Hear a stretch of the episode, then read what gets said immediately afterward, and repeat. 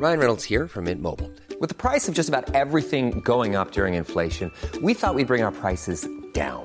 So to help us, we brought in a reverse auctioneer, which is apparently a thing. Mint Mobile unlimited premium wireless. Ready to get 30, 30, bit to get 30, bit to get 20, 20, 20, bit to get 20, 20, bit to get 15, 15, 15, 15 just 15 bucks a month. So, Give it a try at mintmobile.com slash switch. $45 upfront for three months plus taxes and fees. Promo for new customers for limited time. Unlimited more than 40 gigabytes per month. Slows. Full terms at mintmobile.com.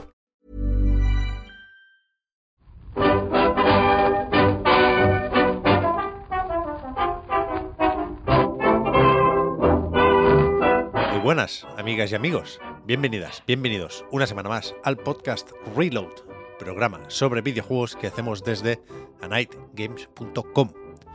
Hoy estamos aquí. Estamos es un, un plural por poco, ¿eh? Porque Estamos por los pelos. ahí está. Víctor y un servidor.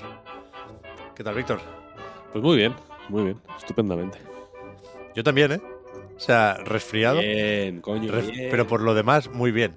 O sea, mantengo el compromiso que adquirí en el último Preguntitas de, de empezar los programas y, y- y los saludos con, con ganas. Coño, ya está bien de mi, mi, mi, mi y de Claro, lloriquear. La, la ambulancia. Sí. Está la gasolina muy cara. para, para- para sacarla a pasear tanto. Es verdad. Sí que sigue Marta con lo del brazo, que el otro día tuiteó que, que se está recuperando bien, pero que le han puesto la rehabilitación a horas malas. Ya nos, ya nos contará, ahora sí, más pronto que tarde. ¿Sabes dónde? ¿Sabes cuál es la hora mala? ¿Cuál? La del cementerio donde está la persona con la que se enfrentó Marta. Uf, es verdad, ¿eh? Ahí siempre es la- una hora mala. Oscar está pachucho también, pero, insisto, lo- los que quedamos estamos fenomenal. Yo, No voy a decir estoy- mejor que nunca, Víctor, porque tampoco hay que pasarse, pero, pero a tope. Claro, cuando dices mejor que nunca, igual alguien lo escucha y dice, coño, pues me acuerdo, ¿no? Una vez que fuimos de vacaciones a un sitio que parecía que estaba muy bien, parecía que estaba en el mejor momento de su vida, ¿no? Y, y no grabando un puto podcast, ¿sabes? Como que hacer de, Claro. como que puede hacer de menos méritos del pasado, ¿no? Tu, tu mujer puede decir, como que mejor que nunca, sí, ¿no? Y he compartido momentos más bonitos yo que esto que, de que estar hablando con este, con este fulano aquí de, ¿no? de, de- de videojuegos. Yo fíjate lo que te voy a decir. Yo estoy. eh, me- quiero, quiero integrar esta expresión en mi día a día. High on life. Uh, me gusta. ¿Has Me visto? gusta. Vamos a hablar hoy, ¿no? Del juego de. Vamos a hablar, sí. Hostia, no me sé la desarrolladora. ¿Cómo es? Squanch Games. Algo Squanch así. Games, ¿no? El equipillo de Justin Roiland, creador de Rick and Morty.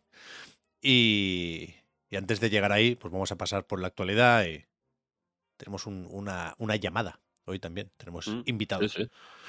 Eh, iba a decir, Víctor, hemos descartado esta broma antes de empezar. Pero, pero, plantar una Pero semilla. No puedes. No, no puedes. Claro, plantar la semilla de la broma, yo necesito hacerlo. Iba a decir que igual estamos tan bien y tan contentos porque esta semana se han anunciado oficialmente, que yo sepa, Bayonetta 4, Bayonetta 5, Bayonetta 6, Bayonetta 7 y Bayonetta 8. Y no digo Bayonetta 9 porque, aunque Hideki Kamiya hablaba de nueve bayonetas, más o menos planificados internamente en Platinum, no sé si cuenta Bayonetta Origins. Con lo cual me planto ahí. que puede que Bayonetta Origins sea uno de los nueve. Claro. Claro, entonces. eh, pero bueno, se han anunciado oficialmente esos y extraoficialmente Bayonetta 9. Yo ahora mismo no creo que vayamos a ver ni el 4. Eh, estoy de acuerdo, estoy de acuerdo. Pero fíjate lo que te voy a decir. Estando de acuerdo, siendo consciente ¿no? de que la realidad del desarrollo de videojuegos es la que es, hay ciertos juegos que el propio Camilla en, la, en esa entrevista se refiere, Pepe, a una entrevista que dio en IGN, IGN. Sí, sí. que mm, habla de muchos temas y demás, ¿no? Y, y él mismo es consciente y lo dice. Eh, hay un momento que, que para mí es el más interesante de la entrevista, el- o el más, el, el- más importante. Uso la palabra importante en el sentido de que lo que dice tiene importancia, porque creo que es rele- relevante y, y es una observación que se hace poco. Mm, ¿Por qué? Habría que mirarlo, ¿no? Pero dice que tiene la sensación de que lo que quieren hacer los desarrolladores en Platinum como mínimo, pero entiendo que lo puede extrapolar a otros a otros estudios, a otra, a otra gente, ¿no? Y lo que quieren los jugadores es muy diferente. Ya. Eh, entonces, puedo estar de acuerdo. Me parece. e, Eso sí que me parece una semilla de la que puede salir una planta. como Una planta carnívora, la de la pequeña tienda de los horrores, vaya, que te coma. Porque mm, yo entiendo que, claro, si Bayonetta 3 ya es así, el 8, ¿cómo puede ser, no? Seguramente sea muy distinto a lo que quieren los gamers Es verdad, ¿eh? en realidad. Entonces entiendo que no, que puede que no salga adelante, ¿no? Igual que igual que puedo entender que llegado el momento, yo qué sé, igual Armored Core 6 sale ahora, ¿no? Y quizá la gente descubre una nueva forma de jugar que, que no se esperaba o descubre un nuevo subgénero o, o género alternativo de, ¿no? de juegos de acción que no conocía por lo que sea o que no había prestado mucha atención y de pronto se hacen hiperfans de Armored Core ¿no? y, y se convierte en una cosa popular.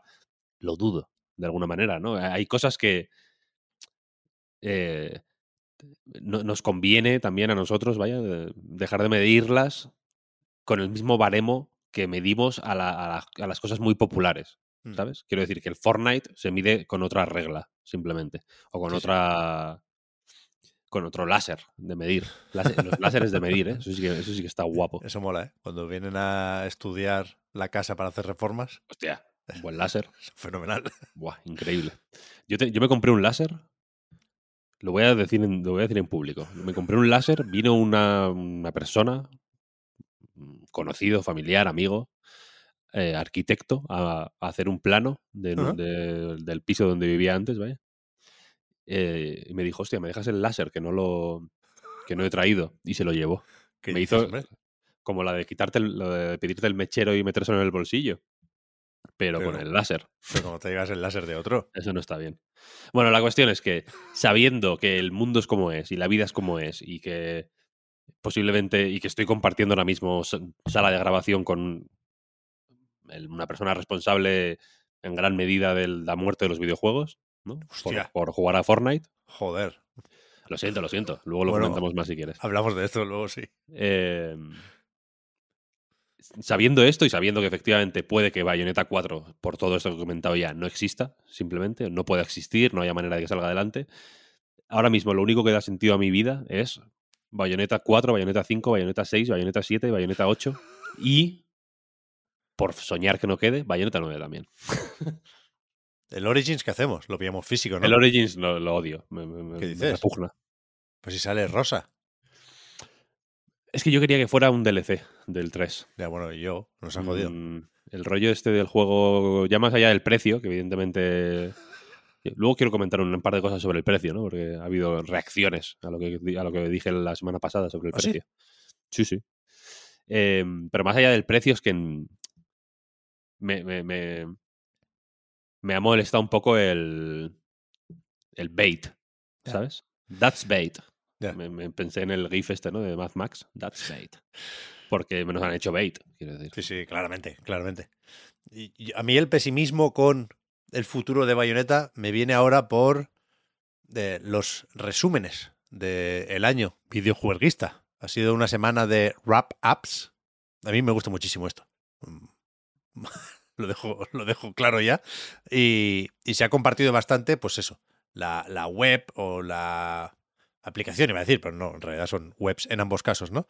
Que con tu usuario te hacen pues un resumen del año, en este caso en PlayStation por un lado y en Nintendo o en Switch por otro, ¿no? Y, y he visto pocos bayonetas en los resúmenes de Switch, que es verdad que en los más jugados cabían solo tres, ¿no? Y a poco que le hayas pegado, pues, o a Xenoblade Chronicles 3 o a un clásico básico como Mario Kart 8, pues se te queda fuera, o Splatoon 3, se te queda fuera el bayoneta, ¿no? Pero lo he- bueno, lo he visto poco y ahora no sé, no sé si Nintendo va a querer seguir. Estamos pendientes, por supuesto, yo vivo pensando solo en esto, del próximo informe financiero en el que se nos diga cuánto ha vendido Bayonetta 3, ¿no? Pero Hay mucho hijo ahí eh, cul- culpable de, de todo esto, ¿no? sí, bueno, podemos empezar con con lo de Switch, por ejemplo. Tú has hecho el, el resumen este, Víctor. Sí, sí, sí. ¿Pero lo has hecho con ganas o con plan? Estos resúmenes los hago un poco con. No me gusta, no me gustan. no Un poco. Wario te veo ahí, ¿no? No, tampoco Wario. Eh, pero no me. El de Nintendo me ha gustado un poquito más. Bueno, los de videojuegos me han gustado más que los de música. Ah, bueno, yo con música paso, claro. Eh, los veo más juguetones. Sí. Tienen más fun facts, ¿no? El de Play me gusta que te diga 70 millones de flechas disparadas por Aloy, ¿no? En el, en el mundo. Estos fun facts me parecen guay. Pero. Pero me- me resultan chocantes. Porque, por ejemplo, yo este año. O sea, me resultan chocantes, me dan una idea, me hacen tener una idea equivocada de lo que. O, o me. Me hacen desconfiar de mi, de mi propia memoria. ¿Sabes? Porque al final del año yo ya, voy- yo ya llevo un tiempo pensando, hostia, ¿qué he jugado más este año? ¿no? ¿A qué- Claro. qué- ¿Cuántas horas habré jugado a, yo qué sé, Gran Turismo 7, por ejemplo, ¿no? Que es un juego al que he jugado mucho, pero no sé cuánto de mucho, en realidad, ¿sabes? Eh, o cuántas horas he jugado a, yo qué sé, a, a otros juegos los tengo más medidos, ¿no? El Den Ring lo sé per- perfectamente cuánto he jugado, pero otros los tengo ahí más dudosos y, y este año yo estaba fantaseando con que estuviera el Picross S8 entre los más jugados de la Switch. Pensaba, Ay. joder, le he metido un tute que flipas, pero mucho tute. Y es el típico juego que me lo pongo viendo las chicas Gilmore ahora mismo, es lo que estoy viendo. Me las pongo viendo las chicas Gilmore y me pongo a hacer el Picross tal. Y si hay una escena de pronto que me interesa más, como que presto atención a la tele y dejo el Picross ahí funcionando, ¿sabes? Entonces, eh, es un tiempo que no estoy jugando activamente, pero está contando ahí y tal. Y estaba el Picross, ese 8. Entonces me dio mucha alegría. Lo que yo no sabía es que iba a estar el Dark Souls 1. Ya ves, ¿eh? ¿Cuántas horas puedo haber jugado al Dark Souls 1 este año? No lo sé. Están por orden, además, ¿no? O sea, en, Están por en el. En el podio no especifica cuántas horas has jugado cada uno, pero más abajo sí hay un repaso más o menos exhaustivo a lo que eh, has disfrutado cada mes y ahí sí pone las horas, que es algo que también se puede ver. Pero mira, la propia Switch, ¿eh? Esto Pero- es raro, esto, esto es una cosa rara. Eh, Porque el Dark Souls no estaba en ninguna de esas categorías. ¿Sabes? O sea, lo de juego favorito del mes, dices. Tu juego Sí. favorito de este mes, enero, tal, Sí. febrero, no sé qué. Febrero salía Arceus, creo, en marzo, no sé qué. En general, estos juegos sí que era como. Ah, no, en febrero me salía About an Elf. Fíjate. Pensé, mira, de lujo. Em, que yo en febrero jugué más horas a otros juegos que a About an Elf. Entonces yo no sé exactamente cuál es la medición que hace ahí. Simplemente a la, a la- la- lo de la Super Nintendo de la Switch Online, vaya, he jugado más horas, fijo, porque la About an Elf dura como cuatro horas, en realidad. Em, la cosa es que no aparece en ningún sitio, pero mi top 3 efectivamente es Dark Souls 1, Bayonetta 3, Picross S8. Trambólico, ¿eh? Y me. Un poco trambólico, sí. Pero me. Me gusta, me gusta. Sí, está bien, está bien, está bien. Mi top es Mario Kart 8 Deluxe con 200 y pico horas, el 95% de culpa de mi hijo, y Xenoblade Chronicles 3. ¿Y qué más? Se me ha olvidado el otro. O sea, Bayonetta no salía. mm, Era el Kirby.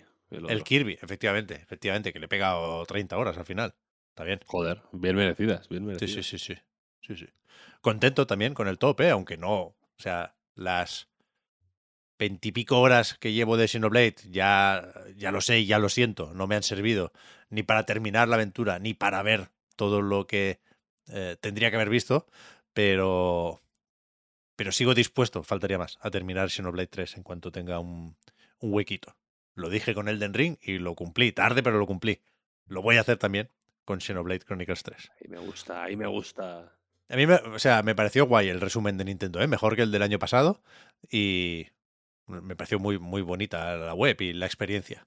Pero me gustó todavía más el de PlayStation, porque tiene ese toque como de galería, de arte, esa mierda premium que le gusta mucho a Sony y que también fuera de PlayStation creo que maneja muy bien. La forma de ir pasando por cada sección, de destapar esas imágenes para la cruz, el cuadrado, el triángulo y el círculo, me, me pareció muy, muy chula la experiencia y de eso se trata, ¿no? Eh, es algo que apetece compartir, aunque algunos te puedan juzgar, efectivamente, por, por las estadísticas que ahí se muestran. He jugado Fortnite más que a ningún otro juego, pero tampoco mucho más. Es decir, 117 horas de Fortnite en un año me parecen algo perfectamente defendible. Quiero decir, al final estos son cuatro pases de batalla, me imagino, más o menos. Y, y, me los he hecho todos, no solo a nivel 100, sino a nivel 120 o así. Porque más allá de los 100 niveles típicos del pase de batalla, hay las recompensas adicionales, que se dicen. Y, y, algunas son una parida, en plan skins doradas de personajes que ya tienes, pero siempre hay sobre el 120 una, una mierdecilla que mola. O, o, un, o, un, casco, o quitarle el casco a un personaje. ¿no? En, en, el último, antes del salto a Unreal Engine 5.1, estaba Spider-Gwen sin la capucha. Que esta semana hemos visto también el tráiler de la próxima de Spider-Verse con los Spider-Mans de Insomniac, que, digamos, su presencia esta semana e-, era esta. El Se vienen cositas de Insomniac no era un nuevo tráiler de Spider-Man 2, era ese cameo en la película. Pero, ¿de dónde vengo? Así, ah, del Fortnite. Creo que he jugado lo justo y necesario para desbloquear lo que quería desbloquear. Que ya sé que no hay que jugar para eso, pero es, es, lo que hay. Pero sí. es, lo que hay. O sea, a mí me, me, gusta desbloquear mierdas en el Fortnite. Y además estos días está la cabaña navideña, que cada día abres un regalo, y yo ahora mismo por Fortnite mato. O sea, no. El calendario de Adviento. No me toquéis los cojones, sí, y es una pasada. La, la cabaña tienen neverita, están ahí unos cuantos jugando. Ongoing game, el mejor, el mejor que hay. Pero eh, se apoya este exceso de Fortnite en eh, 103 horas de Elden Ring, que es un poco, un poco salvens. Quiero decir, falta poco para que haya jugado más a Elden Ring que a Fortnite. Con lo cual, Ah, eso sí, eso sí. el, el, carnet de gamer, ¿sabes? No, lo agarro así fuerte, no me, no me, lo vais a quitar. Y después esto era top 5, ¿no? En el caso de PlayStation. Sí. Eran 600 y pico horas en total. Con esto llevamos 200 y pico. Después, así, ah, el Genshin, otra droga mala, mala, pero que me estoy quitando porque se me quedó en 60 y pico horas. Y también 60 y pico llevo con Forbidden West, que no me lo he pasado, pero, pero no por falta de ganas. Quiero decir, he dado unas cuantas vueltas por las playas y lo, y lo que me falta es centrarme y decir, vale, no se pueden hacer todas las secundarias, no se pueden visitar todos los iconitos en el mapa, vete a la puta trama principal y luego ya veremos. En eso estoy ahora mismo. Y después el Ragnarok, con 55 horas, que lo tengo a punto del platino y creo que así se va a quedar. Porque no me faltan algunos fantasmas, pero no me apetece mucho buscar esas puertas nuevas que hay al final del juego. No hace falta entrar en muchos detalles, ¿eh? no, no os preocupéis. Pero, pero bueno, es un, es un top que está bastante bien. Quiero decir, en una publicación en el blog de PlayStation me lo podría poner el Jimbo de ejemplo, ¿sabes? Mm, sí, sí, sí. Sí, sí. Yo tengo. Me tacha, me tacha el nick y ahí se, se, lo cedo, vaya. Yo, tengo, yo, yo, este año la verdad es que he jugado exclusivos, nada más. Estoy viendo. Porque por tengo eso, el Forbidden por eso, por West, el God of War Ragnarok, el Gran Turismo 7 y el Last of Us. Uf, claro, imagínate. Eh, el Forbidden West, 67 horas. God of War Ragnarok, 51. Gran Turismo 7, 45. Que no sé si es más o menos de lo que esperaba. Ah, mencionaba antes el Gran Turismo. Porque es que una carrera al final no, son, no es tanto. ¿Sabes? Ya, ya. Que durante bueno. un tiempo sí que echaba un par de carreras al día, ¿sabes? Pero claro, eso son 15 minutos, en realidad. Pero Gran Turismo es mucho de dejar los menús, que te hacen Y compañía sí, ya también. Sí, en la cafetería. sí, también. Y el Last of Us 38. Cuidado. Es- estos son cuatro juegos. El Last of Us, eh, el remake, vaya, parte 1. Sí, sí, sí. Estos son cuatro juegos. ¿Cuál, hay- cu- ¿Cuál es ahí la nota discordante, digamos? O la. O lo que. er, Es un poco distinto. El segundo puesto entre Forbidden West y God of War está Oli Oli. Uh, Wow. bien, bien, bien, bien, bien, 61 bien, bien. horas. ¿Qué pasa? Bien. Que me salía también en el top de. De. de la Switch. El Oli Oli Wall. Y he jugado treinta y pico horas en Steam, que el otro día cuando instalé la.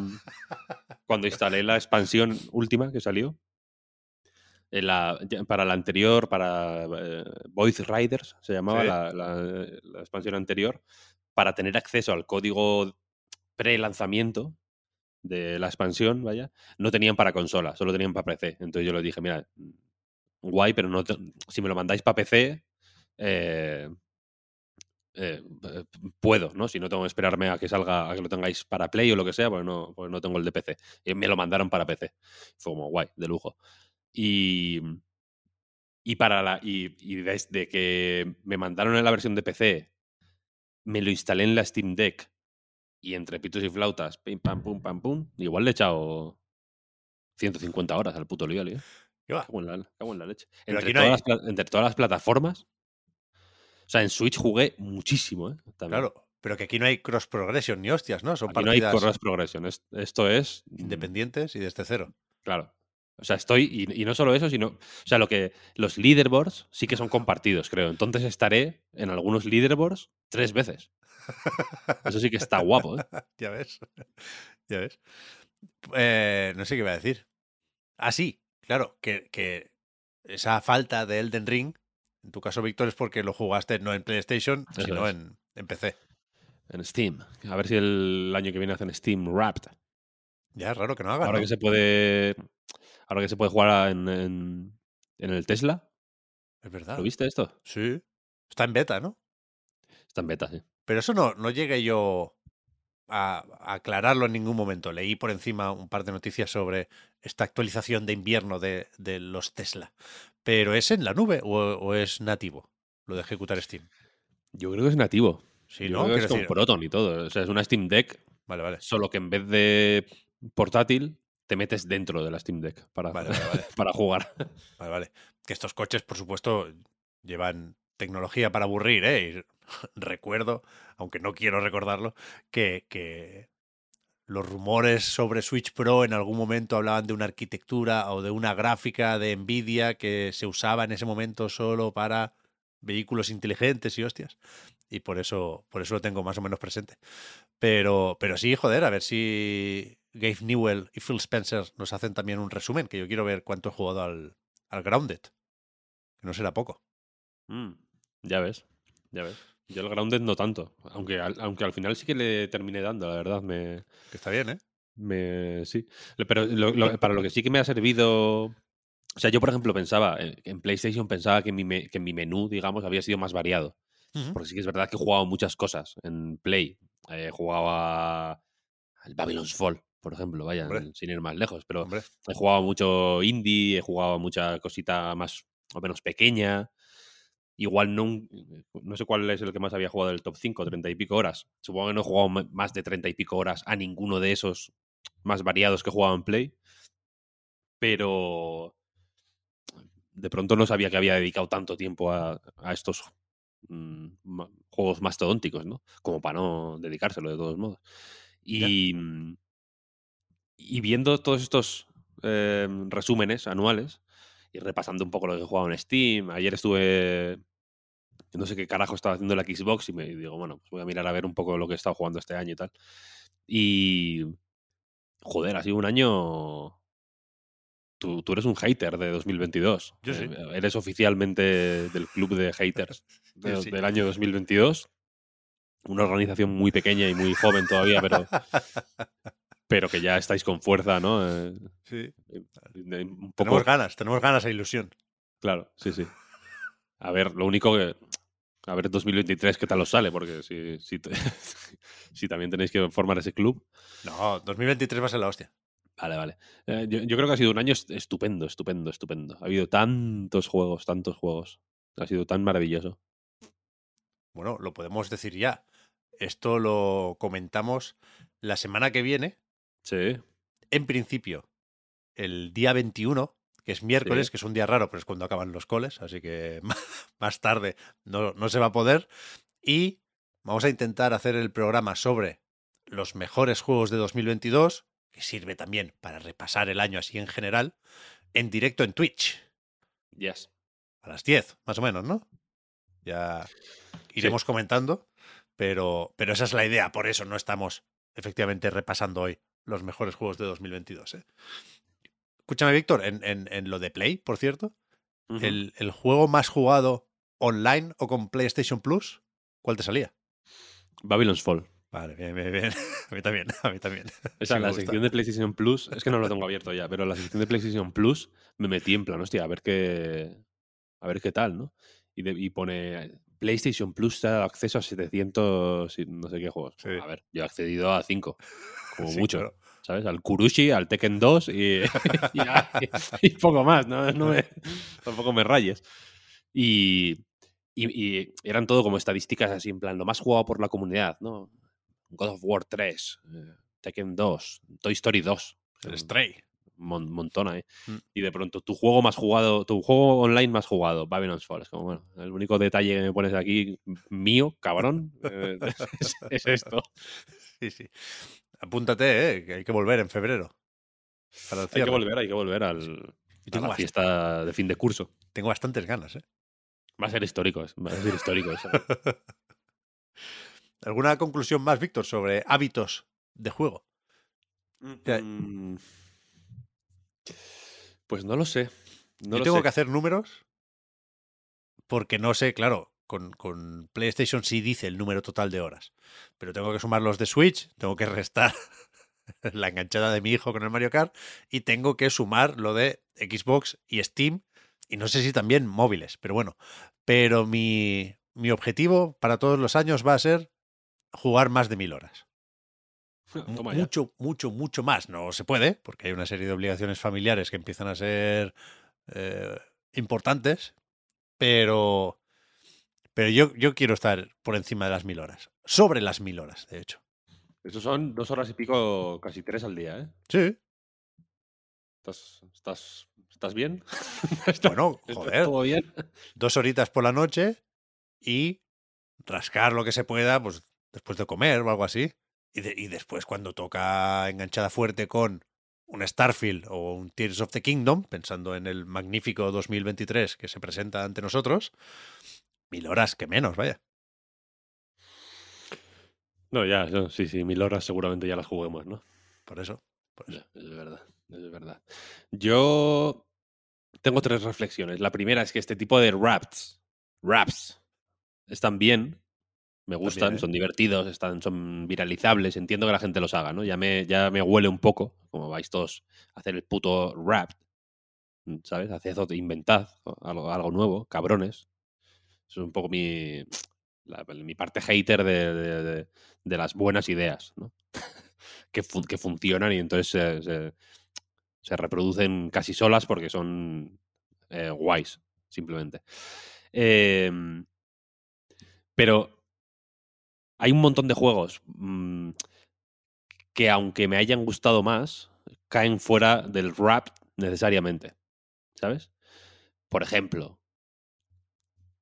antes mencionaba el About an Elf en la Switch porque me resultó sorprendente, porque pensé que era el típico juego que no, que no, que se va del rap, ¿sabes? Porque no hay, porque no dura lo suficiente, porque Claro, claro, claro. no, no- no- no tiene suficiente material para dedicarle un millón de horas, ni lo necesita ni lo quiere, ¿sabes? Eh, yo qué sé, pienso en el... Este fin de semana me jugué el Super Kiwi 64, no es mi juego favorito del año, desde luego, dura media hora, 40 minutos, y ya solo por eso, en cualquier recopilación de este tipo, por mucho me hubiera gustado, quiero decir, se escaparía de esto, ¿no? Entonces hay, una tensión, algo en mí me dice que no, que no me, que no me obsesione demasiado con este tema, ¿sabes? Para que, que no intente alterar mi dieta para que el rap del 2023, el rap, cada vez lo voy a decir más, más extremo, ¿no? Para que, que- para que tenga una pinta concreta, ¿sabes? Ya. Porque es lo típico que luego hay algún gilipollas que se deja el juego encendido para para que salga en el rap. Para multar rap, ¿no? Eh, esa es otra reflexión que tuve. Y la, y la mm, tercera reflexión eh, es un propósito que es dejar el Dark Souls 1. De una puta vez. Porque ya estaría, ¿no? Ya, ya te lo sabes. realmente, o sea, he jugado mucho el Dark Souls 1 este año. No sé, por, no sé exactamente por qué. Muchísimo, muchísimo. Porque jugué, o sea, cuando lo estaba jugando en la Switch, lo estaba jugando en la Xbox eh, Series X también. En paralelo. Me lo instalé en el PC también. No lo pude jugar porque es la Prepare to Die Edition esta. Y no me funciona en mi ordenador. me, te- me tendría que comprar la Definitive Edition esta, como se llame. Em, pero, pero vaya, que joder. Le he metido. Me le he metido buen tute. O sea, me lo pasé dos veces en la Switch y, y lo empecé en la Xbox porque dije, joder, ya que me lo paso constantemente, mm, que me den los logros, por lo menos, ¿sabes? Claro, claro. Bueno, ahora ponte con el 2. El 2 me lo pasé también este año. Y el 3 no me lo terminé, pero avancé muchísimo. Este año me he pasado todos los eh, Souls. Pues como te dé por ahí con el Elden Ring, no vas a poder jugar a otra cosa, ¿eh? Estoy jugando al Elden Ring ahora mismo también. Bueno, madre de Dios. Pero con toda la calma del mundo. Sobre esto ya hablaremos en un quizá programa especial que se puede hacer sobre el Elden Ring, ahora que te lo has pasado ya. ¿no? Vale. Eh, pero sí, sí. O sea, tengo la cabeza Miyazaki. Me tiene, me tiene agarrado, me tiene una, una llave de, de oso, ¿eh? Estoy viendo aquí, he intentado acceder al RAP de PlayStation de 2021 y no funciona. La, la URL te lleva a una página que dice eh, que, bueno, que, que ha, que ha terminado, ¿no? Eh, Existe la URL, pero no se puede eh, recordar a qué jugaste en 2021. Y el de 2020, de hecho, comparte URL con el de ahora, con lo cual te lleva al de 2022. Entonces, lo que hay que hacer es un, una biblioteca de raps. Me voy a hacer una carpeta y voy a capturar en vídeo cada, cada rap para ser consciente de, de la dieta como, como jugador. Entonces, el año que viene, pues más. Hablando de cosas, Víctor, que ya no funcionan o que van a desaparecer pronto. Lo de Epic, ¿qué te parece? Que está Una faena. Una está, faena. está Tim Sweeney como el tío Gilito y va el tío y cierra los servidores de los Unreal Tournament, de los Rock Band, menos el 4. Y, y supongo que si nos queremos poner un poco serios, nos tenemos que preguntar si Epic Games no puede permitirse preservar su legado, ¿quién coño se lo va a permitir o quién coño va a querer hacerlo, no? A ver, sí, esa es un poco la parte mm, po- polémica, digamos, ¿no? Efectivamente, eh, para, digamos, est- estandarizar el on- Epic Online Services, se llama Sí, algo así, sí. es como una, para entendernos, es una suite de herramientas para desarrolladores, pues eh, centradas en el juego online, ¿no? Como con listas de amigos unificadas. eh, supongo que el cross, el cross eh, play entre plataformas y demás irá también por, por esta por este servicio y demás. Eh, y hay una serie de juegos que entiendo que no, que no usan esto y que no tienen capacidad de actualizar para que lo usen. Y efectivamente, aunque los más tochos son los Unreal, seguramente, por- porque, joder, el motor se llama Unreal Engine. No sé qué fue antes, si la gallina o el huevo, pero, pero desde luego aparecieron al mismo tiempo. Sí, ¿no? El bueno, Unreal Engine nació Unreal con Engine- Unreal, Claro, es el motor del primer Unreal. el primer Unreal, efectivamente. Eh, y luego hay otros juegos de estudios que han ido comprando poco a poco, como Harmonix o Psyonix, Ahí está. los del Rocket League, que son efectivamente los Rock Band, eh, Dan- Central también, creo, menos, el- menos Sí. la versión VR, que, sigue- que se- que se va a seguir pudiendo jugar online y demás. Sí se va a poder seguir jugando offline y se va a poder ir- jugar en red local, lo han dicho, vaya. Pero efectivamente han los han retirado de las tiendas in- incluso, ¿no? Decía lo de la capacidad porque... Ah, bueno, y el, uno de los juegos que, que pierden offline es Supersonic Acrobatic Rocket Power Battle Cars. Que diréis, vaya puta mierda de título, ¿no? Efectivamente, ese es el, la- el Rocket League de antes, ¿no? La precuela del Rocket League. El- Sí, es el, que, es, que es fundamentalmente el mismo juego, Tal cual. Pero con otro nombre, efectivamente. Salió en la, Play, en la Play 3. Yo creo que lo jugué en la Play 3. Y, y se pegó un castañazo brutal. Luego con Rocket League, pues ya pues evidentemente no. Otra historia. Pero, mm, pero la cosa es que entiendo que podrían implementar estos online services en estos juegos, pero o no quieren o no pueden, básicamente. Si lo van a hacer en el Unreal Tournament 3 en concreto, Eso es. que, que yo creo que no está disponible todavía, ¿no? No, esta mañana lo he mirado y por lo visto va, va cambiando la, la ficha en Steam. Es decir, se- según en qué momento refrescas, aparece como Unreal Tournament 3X, que en principio es la versión nueva, que es gratuita y que eh, tendrá juego cruzado entre Steam, Epic Games Store y Good Old Games, pero, o sea, es la misma página de Unreal Tournament 3 Black, que no sé exactamente qué implica la coletilla, pero es el Unreal Tournament 3 que lleva en Steam desde 2007, quiero recordar. Supongo que será como la versión, no yo tampoco lo tengo claro, pero será como la versión completa. ¿no? Sí. poco la- en- en- hubo una época muy bonita del- de los videojuegos que Black era como la Sí. era como el Ninja El Gaiden. Ninja Gaiden, sí. Pero, pero entonces eso, entiendo que ahí sí hay una voluntad de preservación, porque tal y como yo lo interpreto, no es que esto se haga free to play y, y puedas comprar skins, es que es, es gratuito y, y de hecho se mantiene hasta la campaña de Unreal Sí, no, no. Tournament 3 que la lo- tenía.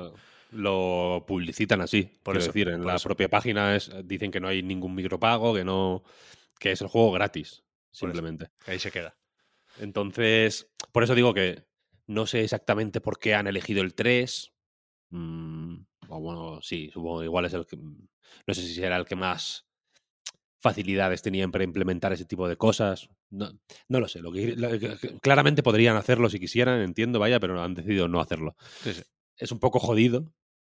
eh, personalmente yo lo creo así, vaya, porque Unreal, sin ser el mejor shooter de su época, si me preguntas a mí, pues joder, que menos, ¿no? Yo qué sé, es como quien si quitan del Disney Plus el, el, el- el corto este de Mickey Mouse en el barco, ¿sabes? Porque dicen, mira, es que se, se ve peor. Es como, coño, déjalo, hostia, que tiene una, ¿sabes? Tiene una importancia, ¿sabes? ¿Tú tienes sea que- recuerdos de Unreal de la- Tournament? Yo del Unreal Tournament 1 tengo mucho recuerdo. Y del Unreal 1, o sea, del, del juego que no era todavía Tournament, el que era un shooter para un jugador y demás, Sí. tengo muchísimos recuerdos, porque lo tenía original. No sé exactamente cómo llegó a mis manos, pero lo tengo co- en- con su caja y toda la virgen. No recuerdo haberlo comprado, no recuerdo que nadie me lo prestara, no recuerdo haber hablado con nadie de mi, de mi clase. El juego es antiquísimo, no sé de qué años era. Yo igual tenía 12 o 13 años.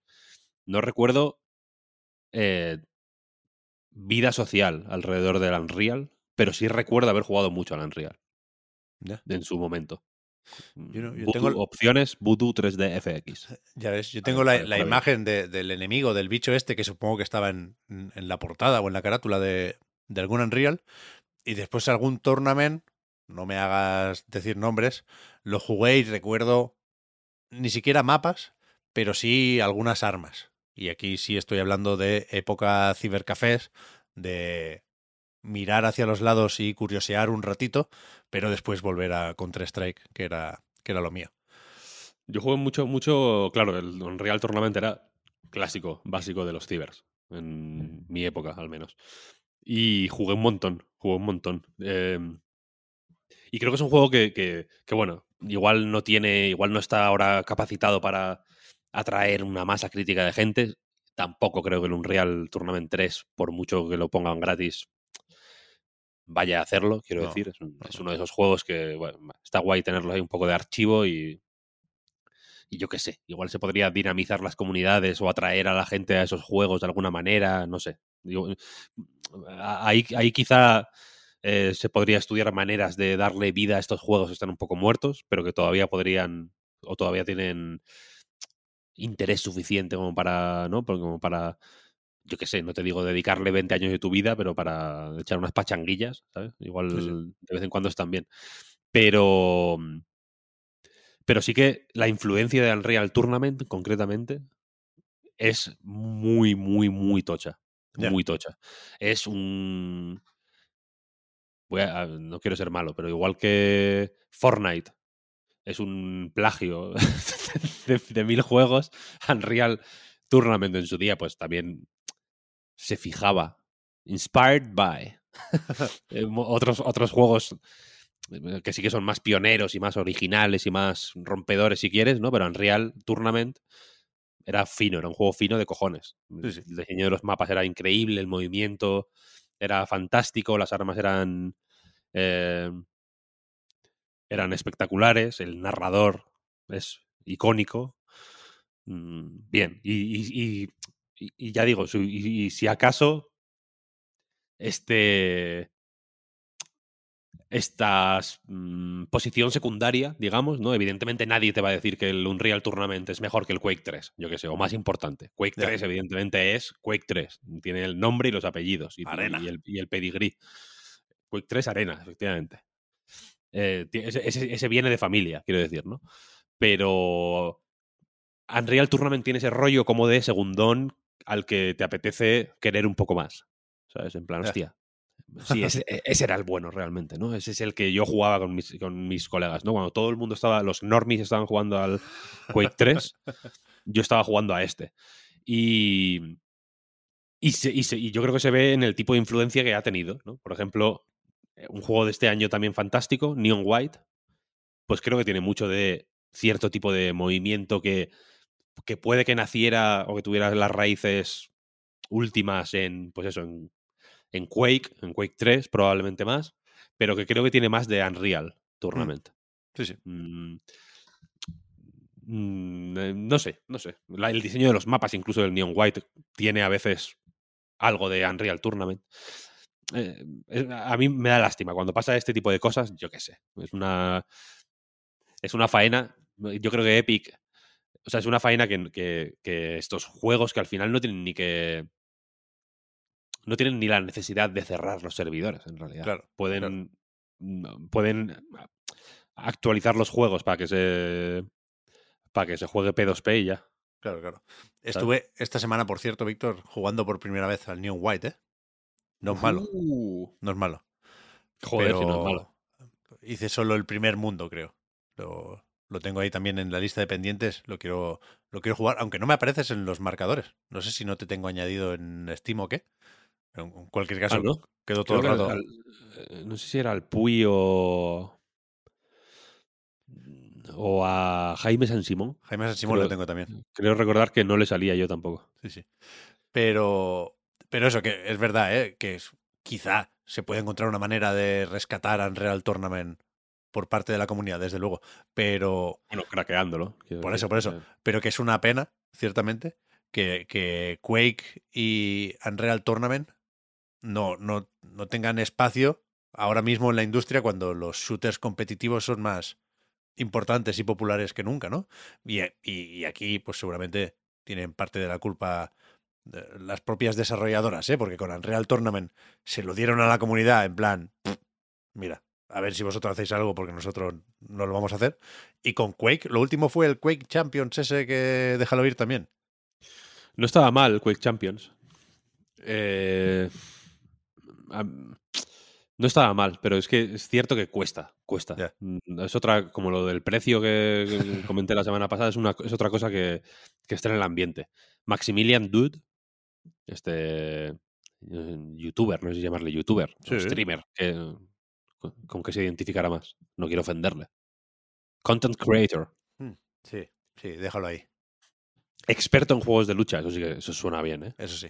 experto en juegos de lucha. Este experto en juegos de lucha eh, publicó un vídeo hace poco que, que, me, que te lo pasé a ti, vaya, porque me recordó una cosa que habíamos hablado aquí, o no sé si lo hablamos en un en una recarga activa o en un bueno, el preguntitas, no sé. Hacemos tantas hostias que ya no sé ni dónde hablamos cada cosa. Pero decíamos que, que, eh, que nos daba pena mm, no tener tiempo para dedicarle a, a, los, a, a los juegos de lucha, al final, ¿sabes? Sí, sí. Porque. Y el Maximilian Dude este básicamente lo decía lo más en relación a pues, su trabajo, que al final es jugar para espectadores, ¿no? Entonces, eh, él decía básicamente que, que, por ejemplo, Guilty Gear Strive eh, o, o Soul Calibur 6 o el King of Fighters 15 Creo que mencionaba el caso de King of Fighters 15, que le gustaba mucho. Es verdad que es un juego muy bueno. Yo te lo recomiendo, Pep, personalmente. Ya, ya, no, no le he dedicado mucho tiempo. Te lo recomendaría con más énfasis, pero sé que no vamos a tener tiempo. Yo tampoco tuve mucho tiempo para jugar, vaya. Para jugarlo a fondo. Eh, pero es muy bueno. Y, y él decía que, claro, que, que los- las cifras que hacía con esos juegos, que a él le gustaban tanto, eran tan infinitamente inferiores a las que hacía con, con, Street, con Tekken, por ejemplo, creo que el caso que ponía era el de Tekken, que Tekken 7, Ujú. que pues que no le salía, que no le salían las cuentas, básicamente, ¿no? Claro. Y aunque nuestra mi, mi forma de verlo es más mm, a nivel usuario, digamos, me pasa un poco lo mismo, porque sé que eh, el tipo de inversión de tiempo que hay que hacer en uno de estos juegos tiene que ir hacia, hacia tiene que tener un endgame, una meta, ¿no? No, no puedes permitirte, entiendo, el, placer de dedicarle 200 horas al Strife si dentro de X tiempo la comunidad, o sea, el online está despoblado, o si no. O si no consigues. eh, Con estos juegos pasa mucho que no consigues encontrar comunidades locales suficientemente activas. Evidentemente, igual no tienes que. No vas a competir en el top 10 del online. Pero si de pronto encuentras un Discord que. ¿no? Que hay 70, 80 personas. No hace falta mucho más. Que jueguen a menudo, que, con las que trabes relación, ¿sabes? Tampoco tienes que ser tu mejor amigo, pero simplemente pues que habléis del Guilty Gear y ya, vaya. Y es complicado encontrar este tipo de comunidades, ¿sabes? Sí, Hay sí. algunas que son muy pequeñas y, y- y no tienen tanta actividad como podrían. Y con, los, y con estos shooters pasa lo mismo. Quake Champions es un juego que está muy guay, eh, pero me da la sensación de que en el caso de Quake Champions, en los juegos de lucha son más puros, son más bonitos, son, son más dignos, pero este tipo de shooters se, en, en una época en concreto se lanzaron como fieras al modelo free to play y entonces están llenos de muletas por todos lados. Es un juego que, que- que- a mí, creo que ya lo he comentado más de una vez, no sé con qué juego lo comenté hace más o menos poco, pero a mí estos juegos me dan pereza porque no sé si quieren que me lo pase bien o que active palancas. ¿Sabes? En plan, vale, el juego quiere que, que presione una serie de botones y los botones son el de eh, abrir la, la caja de loot diaria, el, de, eh, el botón de cumplir los desafíos diarios, semanales, no sé qué, el botón de cuando tenga tantas gemas cósmicas supersónicas, premium, eh, comprarme un skin. Ese tipo de palancas, ¿sabes? Que yo, que yo entiendo que es eh, lo que. eh, No sé si viste el vídeo de Bosman último. Sí, El pl- Player Engagement Designer, ¿no? sí. O investment Eh, igual, ¿no? Pero bueno, ¿cómo, sí. Que no sé si engagement o investment, pero vaya, lo Investment, mismo. lo Player mismo es. Investment, Sí, eso sí. es, Player Investment. Eh, es- pues entiendo que es una serie que es- estas mm, estructuras van bien para que, bueno, para animar un poco a que la comunidad tire para adelante enganchando a una cuanta gente por el camino. Quiero decir, tú, tú, lo- tú mismo lo has dicho, no hace falta que seas adicto nivel... eh, me he gastado el sueldo del mes en, en comprarme a Banana Man o al Chavo del 8 y no tengo y no, te- y no tengo dinero para comer, ¿sabes? Solo hace falta que cuando te levantes por la mañana pienses, coño, pues me apetece cumplir un par de checks, ¿sabes? Me apetece hacerme la misión de, yo qué sé, de hacer 10 headshot- headshots. A mí me... Yo, yo tiendo mucho a eso, ¿eh? A mí me encanta. eh, Cuando, si en un juego hay 70 objetivos secundarios, mejor que si hay 50. Quiero decir, para adelante. Entonces, eh, me, me pasa que estos. Que, que yo asocio estos juegos a una. A, a una cosa, a un, a un impulso que ya no existe en mi vida, por lo menos. Quiero decir, que es el impulso de ir al ciber, de, pa- de pagar, hacer, hacer, eh, hacer entre todos ahí, no sé, hucha, no sé cómo decirlo, vaya, acumular dinero entre todos los colegas para bote. alquilar el ciber, hacer bote, eso. Para alquilarlo por la noche, el ciber, que eso es algo que hacíamos mucho los Claro. sábados, los viernes, los sábados. Hacíamos bote y le decíamos al tío, toma, tal. Y el cabrón del ciber se marchaba y nos dejaba ahí metidos, ¿eh? o sea, él se iba a dormir a su puta casa y, nosotros nos quedábamos ahí cuidándole el ciber. Y ese tipo, ese esa, pues esa combinación de tiempo, de ganas, de que las condiciones sean las propicias. Antes no había nada más que hacer, evidentemente. No había el juego online. mm, eh, ol- ol- olvídate de él, ¿sabes? No, est- estaba lejos todavía. Eh, entonces hay una serie de juegos, pues que tengo la sensación de que Epic, por ejemplo, intentó con el, y, con el Unreal Tournament, creo que la idea era un poco, eh, y con el Quake Champions, de hecho, que este arena shooter competitivo mítico, este, esta forma de juego que para mucha gente, no sé si por, por una boomerada o por o, porque hay una, algo de realidad detrás, es la mejor, el mejor tipo de shooter posible, vaya. Eh, o el más.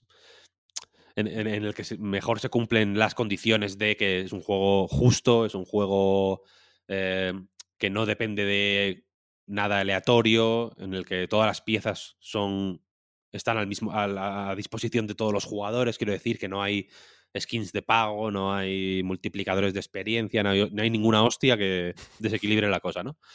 Em, pero, pero Quake Champions intentó tirar por el lado de el free to play, de ponerte los muñecos de pago, ahí había también, podías comprarte multiplicadores de experiencia y toda la virgen, había desafíos diarios, tal. Yo me intenté enganchar a ese tipo de dinámicas con el Quake Champions pero es que me echan mucho para atrás. Estoy, tengo, tengo mucha alergia a, estas cosas ya. Y, y Unreal Tournament, yo creo que, intentaron hacer lo contrario. Supongo que porque se la sudaba un poco el Unreal Tournament, también te lo voy a decir, porque tiene, quiero decir, teniendo el Fortnite, es como, mira, el Unreal Tournament, como tú has dicho, mm, mira, os dejamos aquí, te, te paso el WeTransfer con, con los archivos y a ver si me lo puedes hacer, ¿vale? Va ahí, el, archivo. Está ahí el proyecto de Unreal Engine. Eh, mira a ver si le, das, si le das una vuelta. Un poco como, ¿no? En plan, vale. Vosotros lo guisáis y vosotros lo coméis, guardándose el derecho a monetizarlo luego, claro, que es la parte un poco jodida, yo creo. Pero que no termino de cuajar, no termino de cuajar. No sé a qué iba este, esta pequeña reflexión. Bueno, nada, estábamos hablando de Real Tournament y de, los recuerdos. Es que sí, me he puesto nostálgico. No sé si. No sé qué, me puedo instalar luego para calmar esta nostalgia. Me pasé el Half-Life 1 este año. ¿Te lo, había contado? No. ¿Pero el, Steam Deck. El, Black Mesa o algo? No, no, el normal. Es el primer juego que me pasé en la Steam Deck. Muy bien. Half-Life. está bien. Estaría orgulloso. Gabe Newell. Sí. Pues para rematar la parte de la actualidad, yo creo que podemos mencionar, y poco más, lo de Hogwarts Legacy, que tiene un retrasito parcial. Se mantiene para el 10 de febrero en PlayStation 5, Xbox Series X, Series S y PC. Pero Play 4 y One se van al 4 de abril y Switch, que sabíamos que llegaría más tarde pero no tenía fecha anunciada, al 25 de julio. Cuidado, ¿eh? O sea, Claramente es trampa, claramente podemos sospechar por qué se hace esto. Y no sé si viste, Víctor, el. ¿Cómo lo llaman? Gameplay Showcase, creo, de ayer, de Hogwarts Legacy. Hmm. sin enseñar nada muy, muy nuevo. Es verdad que vimos un poco más del mundo abierto, que se pone ahí a volar con, con la escoba, pero, pero es imposible no pensar en lo que están escondiendo o lo que quizás no funcionará en Play 4, en One y en Switch. Cambia, cambia un poco la, el prisma con el que se mira ahora el juego de Avalanche.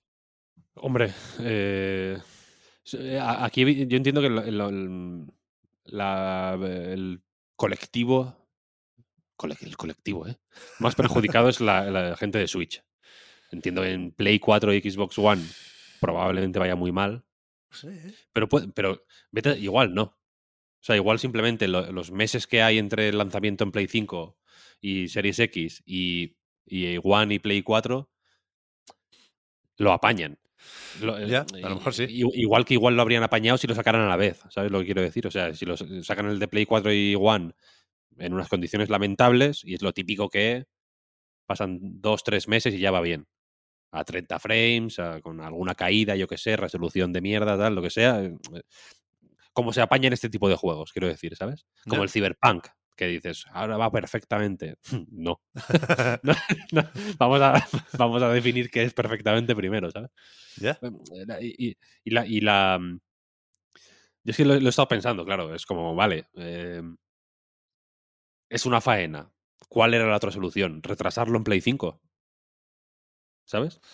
O sea, si, necesitan, si, si realmente necesitan esos meses extra para, yo que sé, una vez ya liberados de las presiones de la, de la, del sprint final antes del lanzamiento, pues sentarse y decir, venga, vamos a apañar esto como podamos, ¿no? Vamos a hacer, vamos a poner más carne de la que podíamos poner en el asador en este sprint final, en estas versiones, para que salgan lo más dignas posibles. Que, insisto, que seguramente no sean eh, ideales, ojalá sí, ¿eh? Igual de pronto salen y son unos ports acojonantes o unas versiones eh, acojonantes del, del juego y dices, hostia, chapó, ¿no? Me quito el sombrero.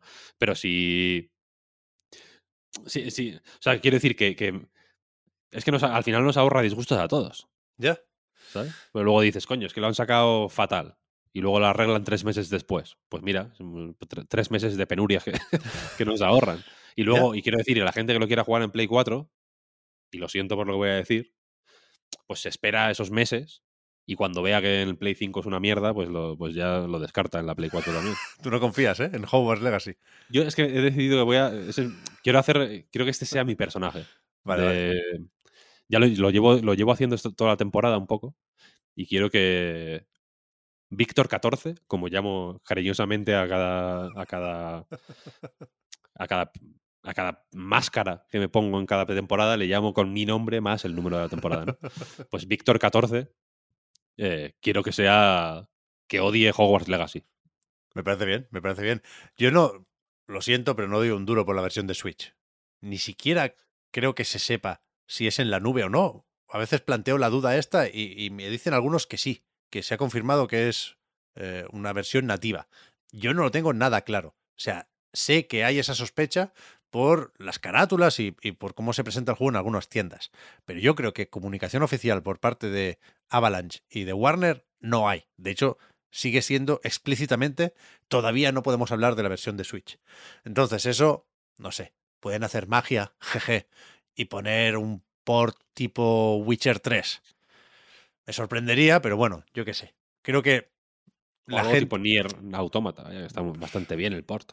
No lo sé, creo que esto es bastante más grande. Pero creo que la gente que sabe que lo va a jugar en Switch tiene tiempo y ha tenido tiempo para mentalizarse, ¿no?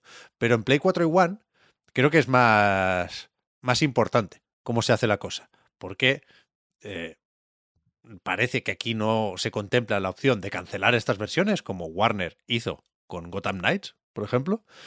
Pero es que, claro, este juego se filtró en 2018. El famoso clip que le enseñaron a alguien en una prueba de no sé qué y acabó en Reddit, eso es dos- 2018. Ahí no había kits de desarrollo de Play 5, ni de Serie X, ni hostias. Que por supuesto, estas nuevas máquinas facilitan el trabajo a Avalanche, ¿no? Y es fácil adaptar lo que tengas ahí y te ahorras eh, parte de la optimización. Y por supuesto, esas versiones pasan a ser las principales ahora mismo, ¿no? Pero, pero tiene que poder ir este juego en PlayStation 4 y One. Y creo que, no hace falta recordarlo, los juegos se venden más en Play 5 y Serie X ya, pero hay mucha gente que no ha tenido acceso a esas consolas por falta de stock, no por falta de ganas. Y veremos cómo se da la cosa en Navidades, pero creo que el, público potencial de este juego, los fans de Harry Potter, son lo bastante diversos, y, y- y no estoy diciendo que sea un público infantil, ¿eh? digo que hay literalmente de todo aquí, como para, pues, pues a lo mejor plantearse jugar a este juego sin comprar una consola nueva, faltaría más. Entonces creo que es importante que salga bien. Y, vamos a, bueno, no sé, a mí me cuesta mucho, pero estoy dispuesto precisamente por esto a hacer el esfuerzo de pensar que ciertamente lo retrasan para que salga bien y no para que no estorbe en febrero. Pero veo el vídeo y me da por mal pensar. Sí, sí, sí, no, lo entiendo, lo entiendo. showcase. Y, y estoy totalmente de acuerdo en lo que dices de que. Joder, es que hay mucha gente en, en, en la situación de no tener hardware de nueva generación y estar 100% en el saco de la gente que va que, que- a la que pueda apelar este juego, ¿eh? Sí, sí. pero muchísima, muchísimo, ¿no? Barbaridad. Pienso, por ejemplo, en, ya no en niños pequeños, pero joder, preadolescentes o... mm, sí, preadolescentes o gen- gente que no tiene todavía recursos para comprar sus consolas, vaya. Y que, y que esté tirando con la Play 4 porque le va. mm, Porque todavía le, le tira pa- Una Play 4 todavía tira para todo, en realidad. Sí, sí. Eh, y que vaya esto a saber, ¿no? Si, el- cu- ¿Cuándo va a comprar la Play 5? ¿Cuándo va a acceder a ese hardware? Yo Claro. creo que todavía en un par, de, un par de años nos queda de Play 4 y One Sí, sí. fácilmente. ¿eh? Entonces, Pues que este, este Hogwarts Legacy, con o sin polémicas, con o sin Rowling, yo creo que tiene el potencial, que, que lo tenía desde que se anunció y que lo mantiene, para ser, pues, pues eso, en, en muchas casas, el juego que se compra ese año, en 2023, ¿sabes? sí. Es que es, es tocho, es bestia, ¿eh? El otro día estuve mirando el tráiler del anuncio en el que se prometía el juego para 2021, no te lo pierdas. Y, y eso, es el famoso tráiler de los 30 millones de reproducciones, ¿eh? 31 millones, creo recordar. Pero bueno, veremos, veremos. A ver si nos calla la boca Warner, que quizás sería la primera vez. Después está lo de Private Division, que cumple cinco años y lo celebra con un vídeo. Está bastante chulo, el típico que sirve para visitar varios estudios de desarrollo por todo el mundo que están colaborando con ellos. Y hay una parada en Polonia, que no sabíamos, porque se anunció ayer, es la, la novedad de, de esta celebración, que Private Division, el sello de Take Two, que publica títulos más o menos independientes, no sé si un Outer Worlds es un título independiente, pero nos entendemos, ¿no? Sabemos de qué hablamos cuando hablamos de Private Division, también vienen de, de editar el Oli Oli Wall.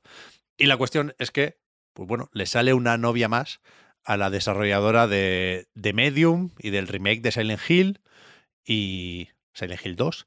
Y me da la sensación de que se lo están rifando un poco. Y, y- y yo me gustó moderadamente de Medium, ¿eh? no soy hater de Blover. Pero sí me, me- me tengo que sumar a los comentarios de qué le ven a esta gente.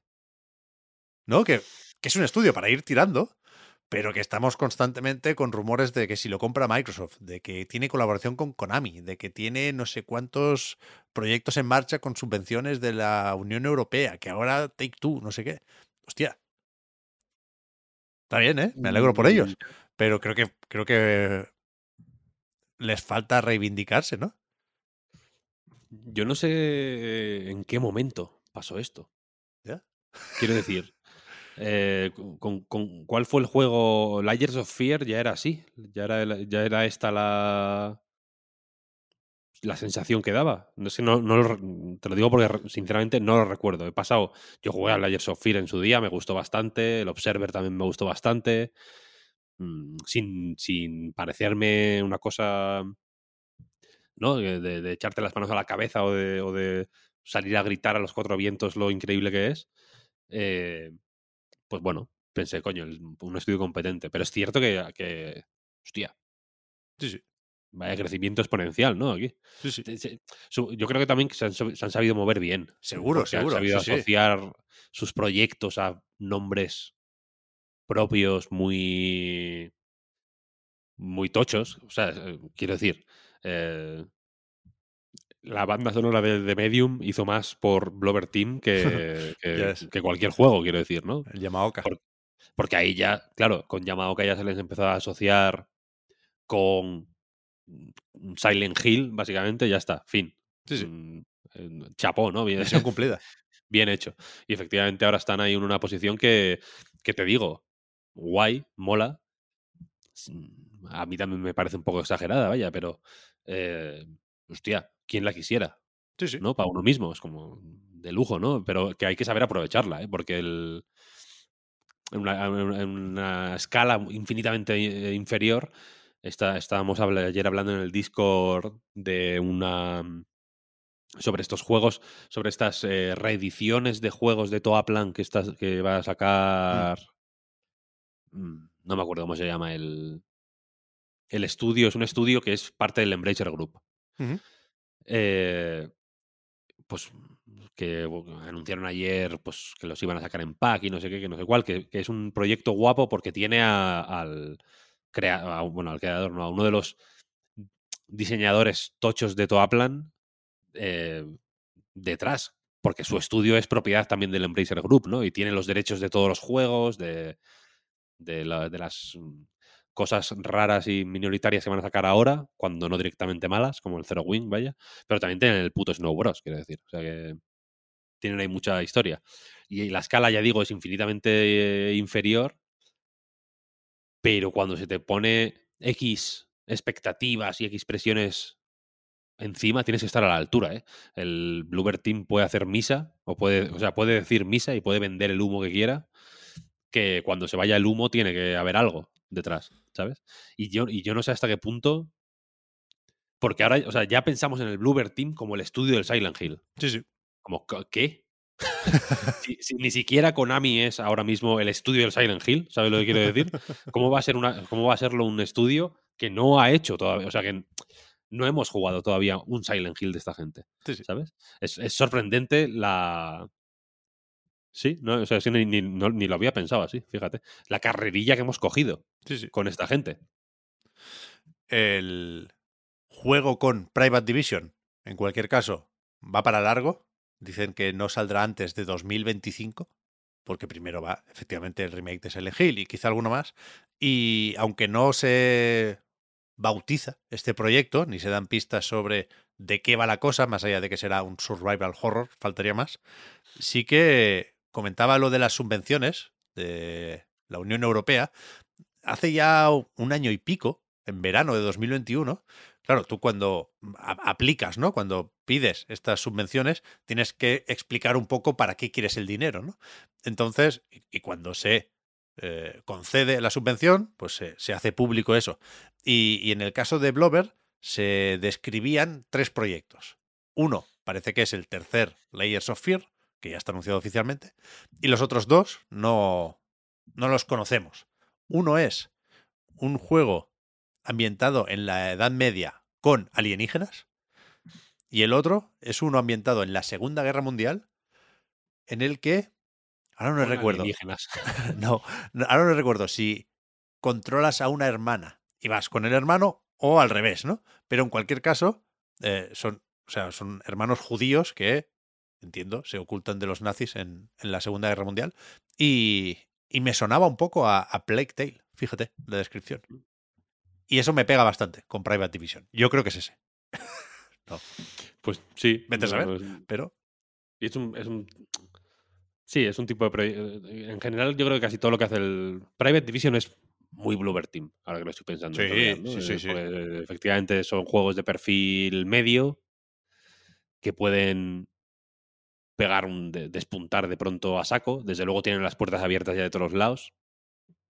Eh, porque es Private Division, quiero decir. Sí, sí. Entonces, eh, sí, es cierto, es cierto, es verdad. iban a llamarse, dicen en este vídeo, Take Two Indies. Pero imagino que alguien, alguien pensó, la gente, la gente no lo va a entender. ¿Te gustan los indies? Pues take two caps. La cuestión, eh, ya digo, es que en este vídeo también aparece Barcelona, porque uno de los estudios que están trabajando con Private Division es Piccolo. Y eh, lo sabemos desde hace no mucho también, ¿eh? porque se anunció su After Us en los Game Awards. Nos pillan cerca, nos gusta hablar con desarrolladores, así que preguntamos si podíamos hacer una pequeña entrevistilla y efectivamente eh, nos disponemos ahora a hablar con Piccolo Studio para que nos cuenten de qué va After Us y a qué huele Jeff Keighley. Vamos a ver si nos sale del tirón, así guardamos la musiquita para después, para cuando pasemos al bloque de los juegos. Pero yo creo que sí, que podemos saludar a Alexis Curuminas y a Jordi Ministral. Hola, ¿qué tal? ¿Qué tal estáis? Bien, muy contentos. Tú sigues por aquí también, ¿no, Víctor? No te he dicho nada. Yo sigo, yo sigo por aquí, sí, sí, hola, hola. Hola. Hola, Pep, ¿qué tal? ¿Qué tal? Pues bien, bien, con ganas de, de hablar de este After Us, el segundo juego del estudio, después de Arise, que la semana pasada, por cierto, no sé por qué, se me cruzaron los cables, me pasa cada vez más, y dije que, que lo había editado Bandai Namco. No sé de dónde me salió esa referencia, pero no es así. Lo editó Techland Publishing y el nuevo viene o vendrá más o menos pronto, ahora nos contáis, de la mano de Private Division, ¿correcto? Sí. Sí, sí, vendrá en algún momento de la primavera aún por, por definir. Pues vosotros mismos, Alexis, Jordi, contadnos eh, el pitch, ¿no? Esas pocas palabras para definir After Us, que creo que queda más o menos claro, sobre todo los temas, ¿no? Viendo el tráiler, pero más allá de eso, ¿cómo, ¿cómo describís el juego vosotros? Pues nosotros, nosotros venimos de la publicidad, entonces tenemos la costumbre de trabajar siempre desde, desde el alto nivel, no bajar. Entonces, Arais para nosotros era, nos pilló un momento la vida en el que crisis de la mediana edad y esas cosas y empezamos a mirar atrás y dijimos, ostras, no nos llena la publicidad, cerramos una empresa y hicimos un videojuego de, un viejo que miraba atrás ¿no? las memorias de su vida y, para After somos más viejos, algunos hemos, por el camino hemos sido padres, te empiezas a preocupar por otras cosas y queríamos hacer un, queríamos mirar para adelante, y para adelante no, no, no, no ahora o nuestros hijos o nietos, sino incluso más allá, ¿no? a nivel generacional, a nivel casi de, raza humana, ¿no? que, que, dejamos atrás como legado, ¿no? que vamos a dejar atrás. ¿no? Y, y, cuando se habla de estos temas, evidentemente la, mayor, la mayoría de la gente, nosotros también, se tiende a ser muy negativo muchas veces, ¿vale? porque, es, porque es el, parece que es inminente y que es algo que, va a pasar sí o sí, que, ¿sabes? que todo va a salir mal, ¿no? Está la cosa mala, nosotros queríamos combatir un poco esa idea y queríamos que este juego hablara de ese legado, pero que hablara de la esperanza también. Entonces, es un juego que empieza en un mundo surrealista, que es una, alegoría de la Tierra dentro de X tiempo, seguramente más, más, más, más, pronto de lo que nos gustaría en el que ya no queda vida en ella y los humanos lo hemos destruido todo. Y, tú manejas a la protagonista, que es una, ninfa que, que, va por el mundo, que se encuentra ese mundo destruido y que quiere devolverle la vida. Entonces, ese es el alto nivel del juego y es un cuento hacia la esperanza. Un cuento de la esperanza porque creemos que ver las cosas con esa esperanza es el primer paso para arreglarlas. No, no puedes arreglarlas si estás desesperanzado o si tu visión sobre, sobre el mundo, sobre los humanos es negativa. Entonces, en, en, en, este trayecto, este personaje ve lo que han hecho los humanos, pero también ve lo que han padecido, porque nos gusta presentar a los humanos no solo como agentes de destrucción, que lo somos, sino también como, como agentes de, de, de amor y de, eso, de esperanza, ¿no? un vehículo de, Sí, nos gustaba la idea sobre todo de construir cuentos. Nosotros siempre no somos, o sea, quien, quien juegue el juego que no espere soluciones ni que espere que no criticamos, no decimos lo que tienes que hacer. Nosotros nos gusta trabajar con, con historias y con, con, emociones, ¿vale? Entonces, es un cuento, es una, es una alegoría y tan siquiera la, la representación del futuro es realista, es alegórica, es fantástica, es abstracta y lo que nos interesa es el viaje de esperanza que hace el personaje, que pese a que todo indica de que está todo perdido, el personaje cree que no está todo perdido y va dejando pequeñas notas de color y pequeñas notas de vida y de esperanza que es realmente es lo que haces durante el juego. De hecho, todas tus, las acciones durante, todas tus acciones durante el juego son positivas. Todo lo que tú haces tiene un efecto positivo, rescatas almas de animales extintos, devuelves algo de vegetación a algunas zonas. Es todo pequeñas notas de esperanza. No, no puedes cambiar lo que ya ha pasado, pero sí puedes, puedes mirar al futuro con, con, con ganas de, que mejore, esperando que mejore. ¿vale? Todo esto es el alto nivel y es, es el, el, viaje emocional que queremos que hagas y las sensaciones que queremos que tengas. Luego esto se traslada en mecánicas más o menos clásicas, pero siempre pensando siempre en la recompensa emocional, en lo que vas a sentir, en el contraste entre la melancolía de ver lo que se ha perdido, pero la, alegría de ver que estás restaurando tus cosas con tus acciones, aunque sepas que igual lo que restauras mm, no se puede comparar con lo, que, con lo que hubo, pero es igual, porque algo es algo, ¿vale? Y queríamos conectar con esta sensación. Y básicamente a partir de aquí todo lo demás. Porque no, no, no, somos una ONG, queríamos huir de cualquier discurso político, social. O sea, nosotros, nuestros juegos son universales, los tiene que entender cualquier persona del mundo. Son juegos que, que Arais no tenía palabras, no tenía 10. Ah, este tiene alguna más, pero sigue teniendo muy poquitas, ¿vale? Y narramos pues, con, con todos los elementos de este medio, que además creemos que es el, el medio más potente que hay para narrar historias. Y, y narramos pues con, con- con lo que ves, con lo que sensaciones que tienes, con lo que descubres. Supongo que ahí tendrí- mm, las expectativas están más o menos altas después de, de Arais, efectivamente, que, bueno, que, joder, eh, fue muy bien recibido. No sé qué, por un lado, no sé qué, si, si esto, si el buen recibimiento que tuvo os pone un extra de presión ahora para After Us o, o- es, un, o es también un- algo que os anima ¿no? a, a- ir un, poquito más allá, a ser más ambiciosos, a, ¿no? intentar cosas nuevas para estar a la altura de lo que se espera. Y, y por otro lado, no sé si os no sé cómo vivisteis la- el recibimiento que tuvo eh, vuestro anterior juego, vaya. Pues así para responder en orden, pre- pre- presión poca porque nosotros, ya te digo, decidimos dejar lo que hacíamos, que nos ganábamos muy bien la vida para hacer videojuegos porque nos gusta, ¿vale? Y hacemos los, videojue- los videojuegos que nos gusta hacer, con lo cual hemos tenido la grandísima suerte de que Arais funcionó muy bien, tanto en el crítica como de, de público, entonces nos fue mucho más fácil encontrar publisher, ya sabéis, lo, más difícil en esta industria cuando creas una empresa es, es publicar tu primer juego, si, si haces las cosas bien, más fácil eh, entrar ya en la rueda. Eh, tuvimos la suerte de encontrar a Private Division, que son, no son publishers, son un partner, que han creído ciegamente en nuestra visión, nos han apoyado, nos han dado una, una libertad que, que a veces nos sorprendemos de decir, es que mirad la- las burradas que decimos y, y nos dicen que sí. ¿Sabes? Y lo bueno además es, es que evidentemente hemos, o sea, lo que sí hay es un scope mucho más grande. After Us es un juego mucho más ambicioso que Arais, muchísimo más. El mundo es enorme, ¿vale? Ah, hemos crecido como empresa, hemos pasado de, de 14, 15 empleados a 30, o sea que hemos doblado la plantilla. Hemos estado dos años y medio trabajando. ah, es un juego que, que va a salir solo para la generación actual de consolas, ¿vale? PS5, Xbox, SX y, y PC. Ujú. Entonces, para nosotros es un paso más un camino que como empresa queremos hacer para llegar a hacer los videojuegos que queremos. ¿no? Entonces, ah, en este momento, pues, After Us estamos muy contentos de cómo ha quedado. Creemos que, al igual que pasó con Arise, si, si- si vemos el pitch que le hicimos, y esto con, con Private Division lo hemos hablado, ¿no? si vemos el pitch que hicimos hace dos años y pico a lo que es el juego, está ahí. El, el alma del juego está ahí.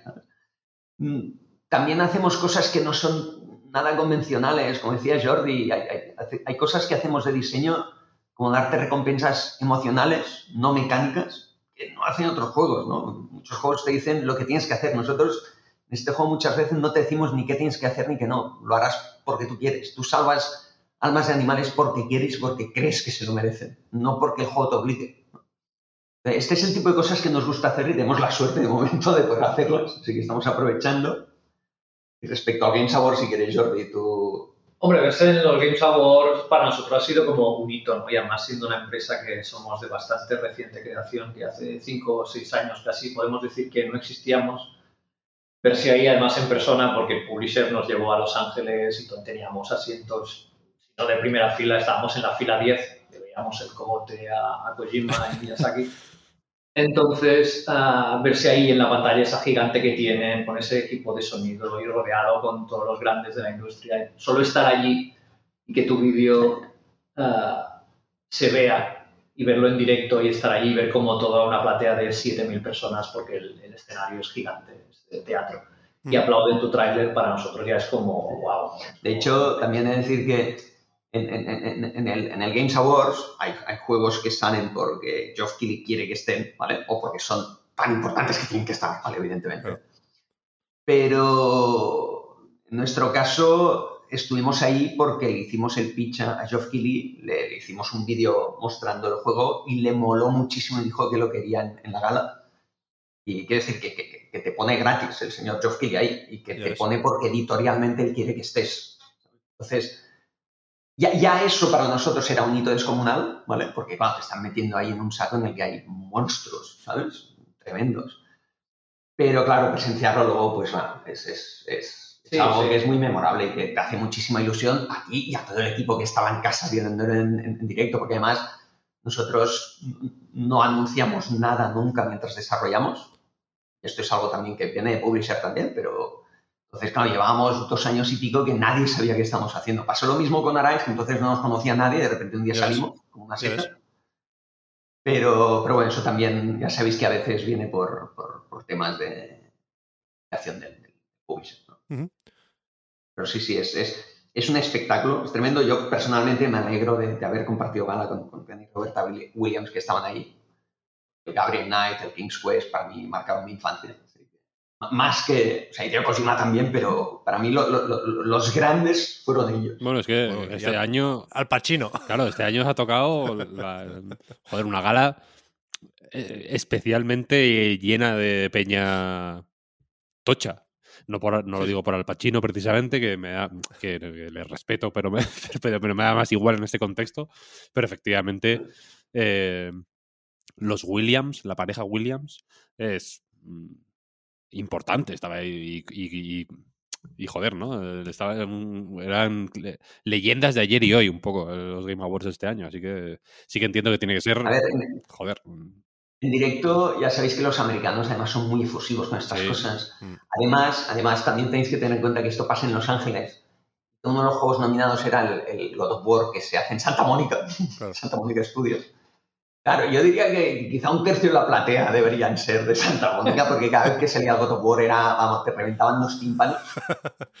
¿Vale? Y cuando ganó el Den Ring, bueno, pues eh, hu- hubo mucho aplauso, ¿no? el nuestro entre ellos, pero, pero bueno, yo creo que si hubiera ganado God of War se habría hundido ahí la platea, ¿eh? Pero, pero sí que, sí que es verdad que no paraban de salir, pues claro, anuncios de cosas muy esperadas, que no se sabían, no había habido leaks esta vez, que eso es muy importante para preservar lo, lo original y lo sorprendente de la gala. Y la verdad es que fue un, un continuo, una montaña rusa, y fueron dos horas y media, tres, más, más corta que otras veces. A nosotros se nos pasaron volando. Sí, sí, cuando estás allí se te pasa rápido. Sí, sí, lo comentamos. Fue un, un buen año, vaya. Eh, más o menos habéis respondido lo que yo os iba a preguntar, porque efectivamente el escaparate de los Game Awards es, pocos, pocos quedan, ahora sin E3, a ver el año que viene, pero es un escaparate importante en la industria. Con Arise se anunció efectivamente de, de la nada en un State of Play, quiero recordar, y, y- y tenía la duda, a veces vemos fantasmas con estas cosas, tenía la duda de, si era cosa vuestra, de si era un modus operandi viniendo sobre todo de la publicidad, que entiendo que teníais un perfil, no sé exactamente qué hacíais, pero durante ese tiempo tendríais tiempo para hacer un poco de todo, ¿no? Tenéis claramente un perfil técnico creativo, pero imagino que también caería un plan de marketing o similar. Y, en, videojuegos ahora, ¿hacéis algo de eso? ¿Le sugerís a Teclan o a Private Division cómo enseñar algunas cosas del juego? ¿O eso es algo que precisamente queríais dejar atrás y ahora es cosa de, de la editora? Hay, mira, nosotros sí que le ponemos mucho mimo y sí que tenemos mucha mano y tal en todo lo que es, por ejemplo, screenshots, el tráiler. El tráiler nos gusta, no lo hemos editado nosotros, pe- pero sí que nos gusta estar muy encima y decir, nos gusta así, ya sabes, tal, porque estamos ahí, nos gusta. Por, también porque, porque creemos que el tipo de producto que hacemos, como es diferente, tiene que presentarse un poco diferente al resto, ¿vale? Entonces, ah, pero todo lo que es la estrategia en marketing global, ahí las- los publishers son buenos y son, son muy buenos en eso. Entonces nosotros ahí ya tenemos gente que es muy buena y que ellos decidan, nos dejamos aconsejar. Sí que es cierto que, que tradicionalmente, por, por los publishers que hemos tenido y las decisiones que han tomado, hemos sido un estudio que no, no- no hemos sido muy abiertos en el sentido que no damos ni entrevistas nada mientras desarrollamos. ¿vale? Ujú. No por decisión nuestra, sino porque bueno, los publishers han querido que era lo mejor. También es verdad que hoy en día ah, hay diferentes estrategias de marketing y es muy difícil saber cuál te va a funcionar porque es un mercado muy saturado. ¿vale? Entonces, bueno, en este sentido, pues con Private Division hemos creído que era mejor atrás no decir nada hasta que hubiera algo chulo, impactante. Ujú. Y, y así es como a veces te salen estas oportunidades, porque sí que en un State of Play, en un, en un Games Award, tiene que ser algo nuevo, tiene que ser algo fresco, tiene que ser algo que sorprenda, tiene que ser algo que editorialmente sea diferente al resto. Si presentas el enésimo juego de marines espaciales, ¿sabes? Es muy difícil que estés ahí. Entonces, conseguir esas plazas obedece a una suma de todos esos factores. ¿vale? y uno de ellos también es el que no hayas comunicado nunca nada del juego, ¿vale? Claro. Entonces, a veces esas grandes oportunidades vienen también por eso. Entonces, hemos tenido la suerte de que tanto en su día Techland como Private Division han conseguido estos, esto que para nosotros es tremendo. Entonces, claro, ¿cómo vas a discutir esa estrategia? Claro, no, no, es que a mí me, me- me parecían muy bien tirados los dos anuncios, ¿sabes? Por, por sorpresa, sin CGI, sin gente dibujando, como solemos decir, con, con un vídeo promocional, con un tráiler que deja más o menos claro de qué va el juego, que presenta bien su estética y su apartado artístico. Y, y por eso me, me sorprendía hasta cierto punto que eh, dos editoras distintas hubieran llegado a la misma conclusión con esa misma desarrolladora. Pero vaya, bien, bien, yo coincido en que es la forma mejor, no, no sé si correcta, pero desde luego la, la mejor para presentar un juego así. Sí, pero aquí, Muy bien. aquí han, dicho ellos algo que, que, mm, que quería, pues, como para, como para cerrar la entrevista, si os parece, quería mm, hab- hablar sobre este tema. Em, que es que, claro, si presentas un juego de marines espaciales o del tema que toque cada, game, cada, cada Games Award, suelen ser. mm, verdad. suele ¿eh? haber un, un leitmotiv, de alguna forma, que dices, Sí, hostia, sí. este año ha sido el de, el de los juegos del espacio, este año ha sido lo de los juegos del desierto. Hubo un año que, fuera, que eran juegos como de desiertos pos- posapocalípticos, ¿no? Entiendo que, hay, que si por casualidad o por estudio de mercado caes en ese saco más, más mm, poblado, pues evidentemente es más difícil eh, destacar. Y pensando en, en lo que hablabais antes, de, que Private Division nos daba mucha libertad para hacer lo que quisierais con el juego y para hacer y para diseñar eh, interacciones un poco distintas a las habituales. eh, y, en fin, para, para hacer juegos un poco más personales, un poco más únicos. eh, no sé cómo, no sé si.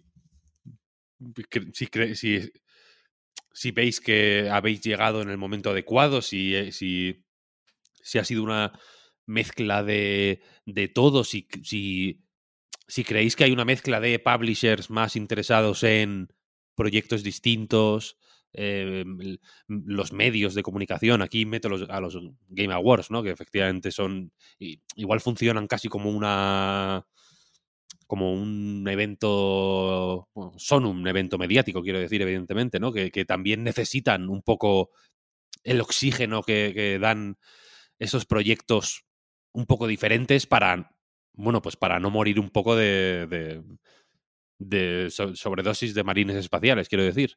Eh, y, y también el público, que igual no sé si veis que está más eh, abierto a experiencias distintas, si tiene más hambre de, de cosas que se salgan de lo pues de lo que se suele ofrecer o de lo que se, solía ofrecer habitualmente si no sé si por hastío de marines espaciales o porque realmente mm, poco a poco se ha ido despertando ahí una nueva una nueva curiosidad un nuevo interés una nueva forma de, de ver los videojuegos si simplemente hay un público más diverso no en realidad porque por, por inercia. No sé cómo veis la situación y, y y, cómo os lo planteáis creativamente también.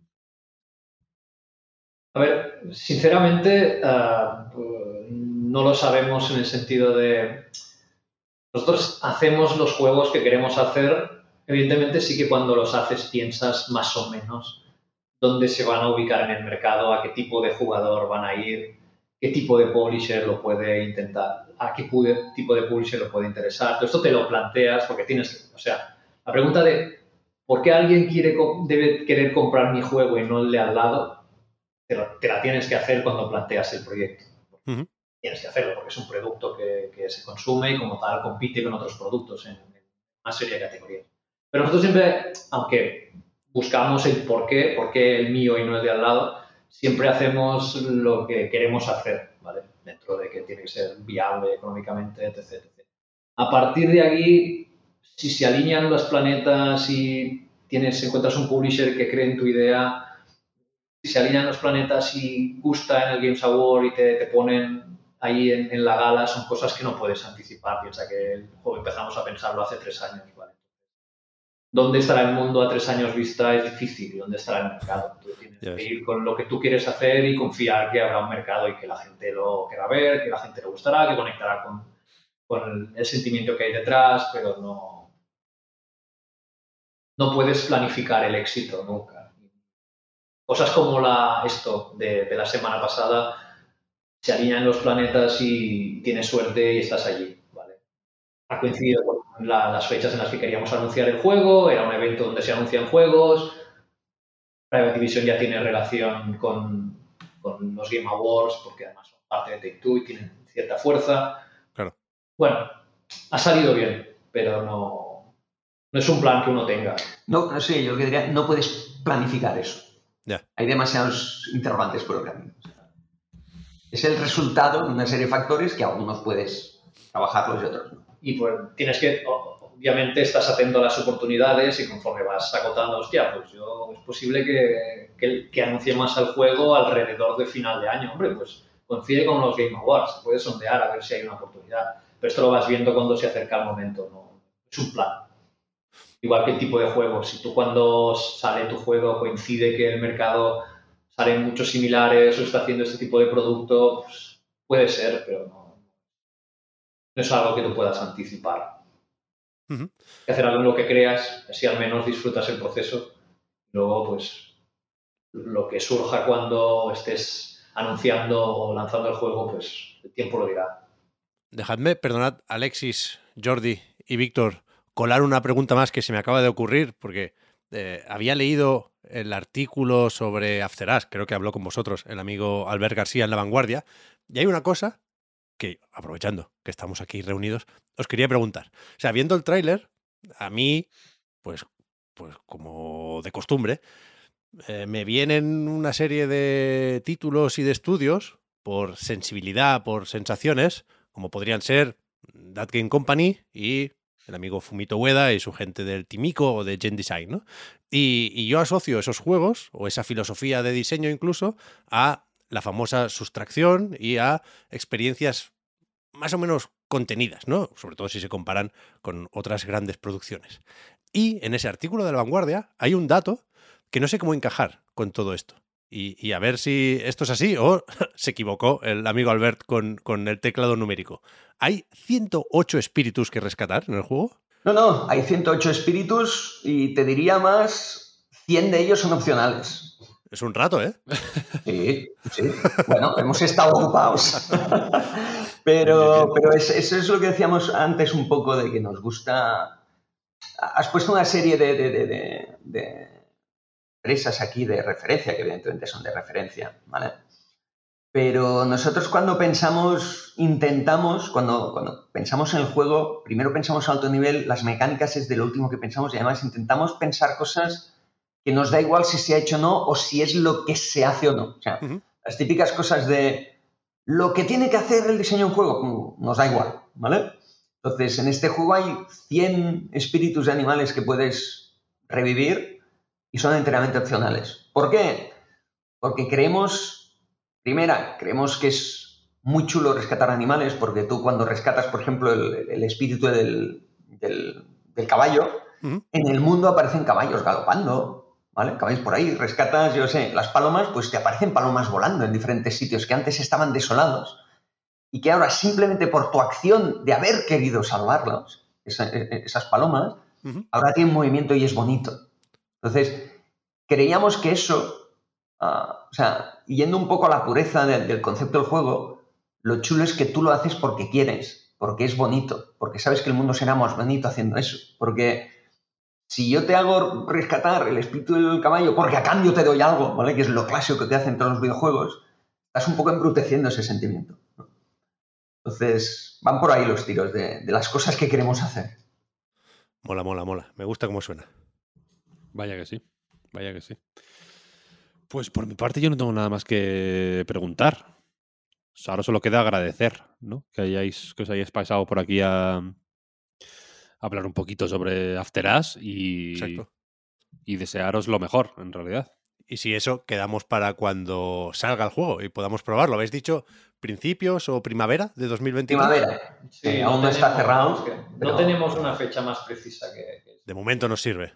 Eh, Pero bueno, agradeceros a vosotros también el, el tiempo y eso en primavera, pues ya con el juego en las manos, si queréis, ahí podemos ya charlar más. Sí, sí, sí, lo haremos, lo haremos. Perfecto, sin duda. Perfecto. Apuntado queda. Muchas gracias, Alexis, Jordi. Hasta la próxima. Muy bien, a vosotros. Hasta luego. Adiós. Hasta luego, chao, chao. Hey, I'm Ryan Reynolds. Recently, I asked Mint Mobile's legal team if big wireless companies are allowed to raise prices due to inflation. They said yes. And then when I asked if raising prices technically violates those onerous two year contracts, they said, What the f are you talking about, you insane Hollywood ass? F- So to recap, we're cutting the price of Mint Unlimited from $30 a month to just $15 a month. Give it a try at mintmobile.com slash switch. $45 upfront for three months plus taxes and fees. Promo for new customers for limited time. Unlimited more than 40 gigabytes per month. Slows. Full terms at mintmobile.com. I'm Sandra, and I'm just the professional your small business was looking for. But you didn't hire me because you didn't use LinkedIn jobs. LinkedIn has professionals you can't find anywhere else, including those who aren't actively looking for a new job but might be open to the perfect role, like me. In a given month, over 70% of LinkedIn users don't visit other leading job sites. So if you're not looking on LinkedIn, you'll miss out on great candidates like Sandra. Start hiring professionals like a professional. Post your free job on linkedin.com/achieve slash achieve today.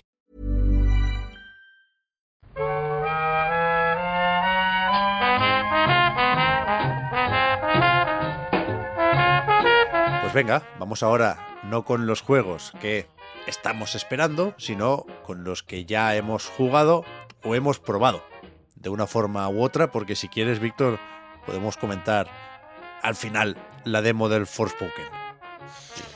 Mm, Sí, yo no, no he tenido la oportunidad por tiempo po- de, de jugarla, pero sí tengo un poco de curiosidad, la verdad, por ver qué te ha parecido. Yo tenía curiosidad también, pero prefiero dejarla, ya digo, para después porque sigo con muchas dudas y no tengo un discurso muy pensado ni estructurado. ¿Y qué cojones? Me apetece más empezar y hablar de High on Life, que era un juego sobre el que creo que era razonable tener también ciertas dudas, porque aunque creo que se presentó con un tráiler muy pintón ¿eh? en, ese 3 de Xbox, pues teníamos la duda eso, de hasta qué punto sería poco más que una broma del señor Justin Roiland, creador de Rick and Morty. Y, y bueno, sobre eso también hay opiniones para todos los gustos, pero yo creo, y me parece por lo que hemos hablado que estamos de acuerdo, que sí es, sin dejar de ser una broma, bastante más que una broma. A mí eso es, mm, por empezar por algún sitio, me cuesta un poco hablar de este juego porque hay muchas ideas vo- sobrevolando la cabeza, así que pido disculpas si suena más caótico de lo habitual, lo que voy a decir ahora. Pero la cuestión es que a mí me sorprendió mucho el Avoid de Eurogamer. En Eurogamer.net, ya sabéis, ¿no? El- Bueno, en la punto .es también, no puntúan por números, sino que ponen eh, sellos, digamos, ¿no? O, califican con una palabra, ¿no? Está Essential, que es la hostia en bicicleta, es algo así como el 9 barra 10 de una web normal. Está eh, recomendado, es, ¿no? Recommended Sí, sí, sí. que es en plan, bueno, este juego está guay y tiene un plus de que te lo recomiendo porque además está más guay que la, que la media. Están los que no tienen nota, que a mí es, me gusta ese saco, ¿no? Porque es como, son juegos que hacen cosas bien, hacen cosas mal, pero no te lo dicen. Mm, es- Si te... La recomendación te la puedes poner tú mismo, ¿no? En plan, hostia, este juego, vale, no me lo recomiendan ellos, pero tampoco está tan mal como para que sea un desastre total, ¿no? Y luego está la Void, que es un sello rojo. En, en español lo, creo que lo tradujeron como a evitar, ¿no? En Eurogamer.es. Correcto. Y, y es, por favor, no. Por aquí no. Por, por aquí no pases. No te hagas esto. Eh, claro, ahí. Aquí, se, aquí chocan un poco la parte subjetiva de que te está. La, reseña es su- subjetiva, ¿no? Evidentemente, es una cosa personal. Son apreciaciones personales de la persona que lo, que lo jugó. Y, y, casi eh, la nota es como, bueno, eh, he, jugado para que tú no tengas que jugar, ¿no? Me- me gustaría haber evitado esto. De alguna manera, ¿no? Si yo, no fuera yo, me gustaría haber evitado esto. Em, y, y- entiendo, entiendo lo- por dónde va la review de Eurogamer, pero yo tengo la sensación de que, desde, de que la leí, el juego me parece más recomendable que antes. No sé si suena un poco raro esto, pero la cuestión es que a, a mí me estaba pareciendo insoportable el juego mientras lo estaba jugando, antes de leer la review.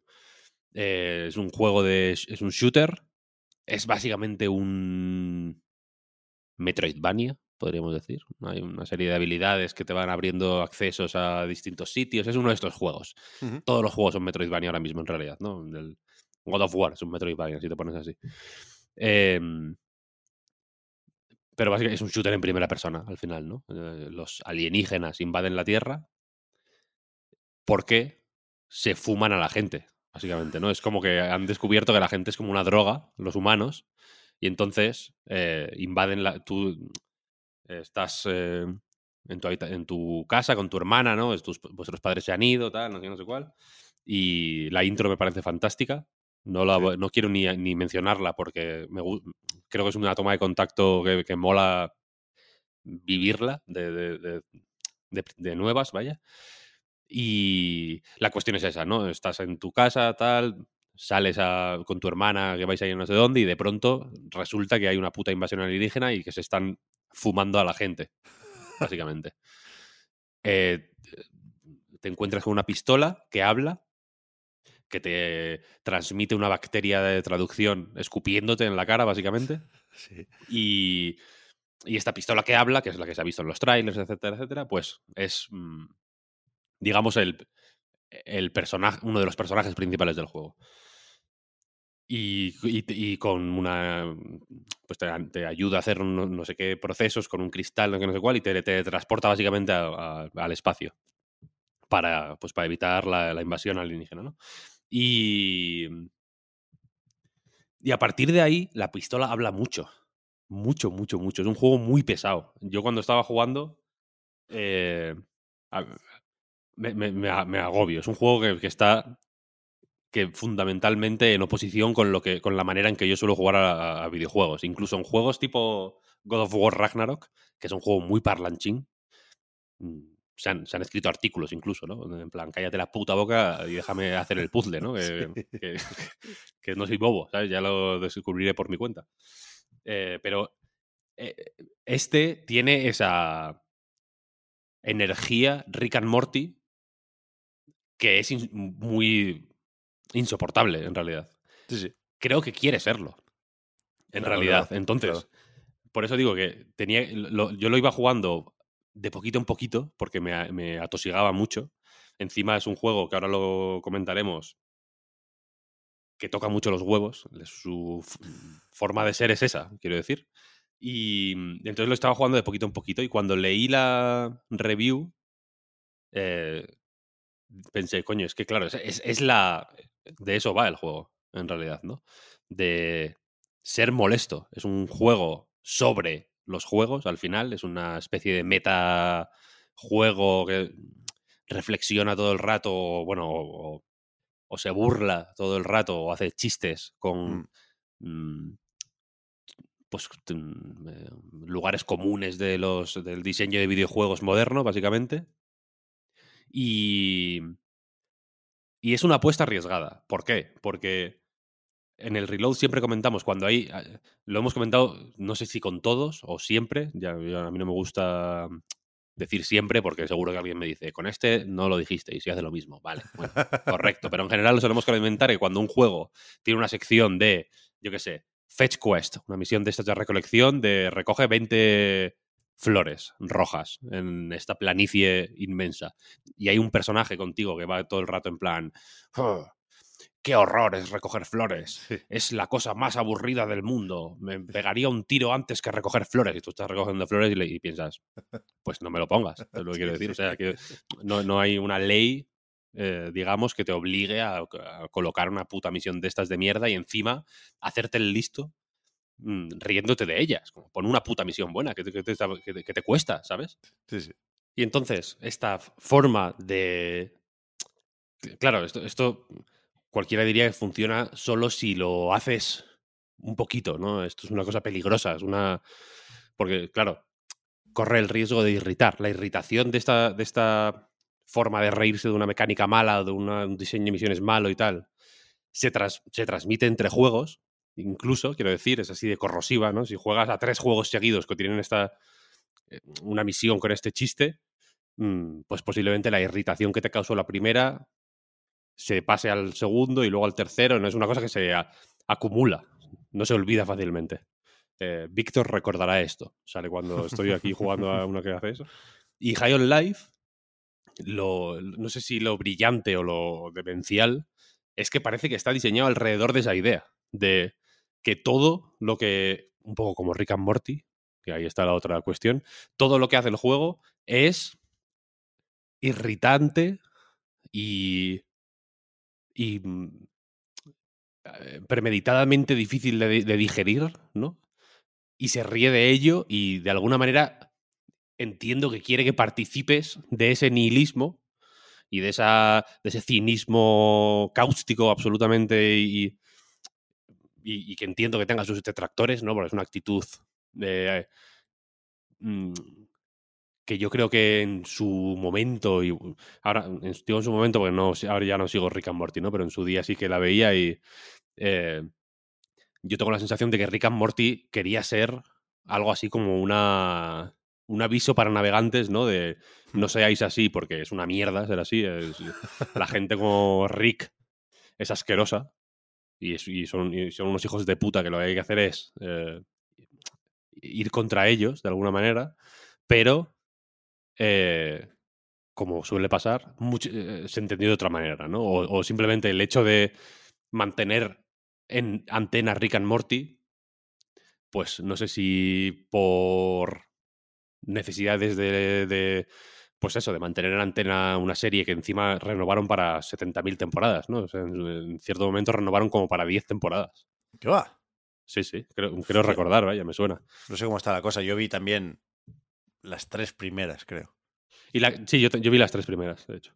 Y la creo que van por las seis ahora. Y la cuestión es que, claro, mucha gente se piensa que eso es guay, cuando es una actitud absolutamente mierdosa. Eh, en High on Life también se. Creo que el ADN es más o menos el mismo, en tanto que es consciente de que la actitud que tienen los propios personajes que salen en Life es patética y, terrible, y no hay que. eh, intentar replicarla, ¿no? Ni que admirarla, ni que aplaudirla. Cre- creo que hace el juego contrario, ¿no? De, joder, esto es asqueroso. Pero la manera en que creo que es más fácil. eh, mucha gente en los comentarios de Eurogamer, por ejemplo, decía, es que Rick and Morty son 20 minutos, ¿no? Entonces tú te ves 20 minutitos. Mm, Es cierto que Rick and Morty y ese tipo de humor eh, corrosivo y cínico y nihilista, pues te, te puede tocar un par de botones que de vez en cuando pues está bien, te dan ahí un placer íntimo de, es verdad, ¿no? El- la gente es gilipollas, ¿no? De alguna manera te entiendo que te puede ser un poco de válvula de escape de esa sensación que a veces se tiene. No todo el mundo tienes que ser un Hare Krishna las 24 horas del día. Pero claro, son 20 minutitos y, ya, hasta la semana que viene no hay más. En High on Life no solo son muchas más horas, sino que es un videojuego al final, ¿no? Entonces tienes que. El nivel de implicación que requiere es infinitamente mayor que el de una serie de televisión o una película o lo que sea, ¿no? Tú tienes que hacer que esos chistes se produzcan de alguna manera, ¿no? Eh, entonces te sientes cómplice de una manera más eh, incómoda, quizá. Creo que, uno, el juego no aprovecha esta circunstancia en ningún momento y ese para mí es su mayor fallo. Y dos, es demasiado juego.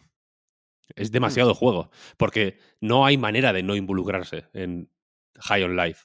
Porque sin ser Vanquish, por ejemplo, o sin ser, yo qué sé, eh, Bulletstorm, pues sí que es un juego de tiros que, que, bueno, tienes que saber.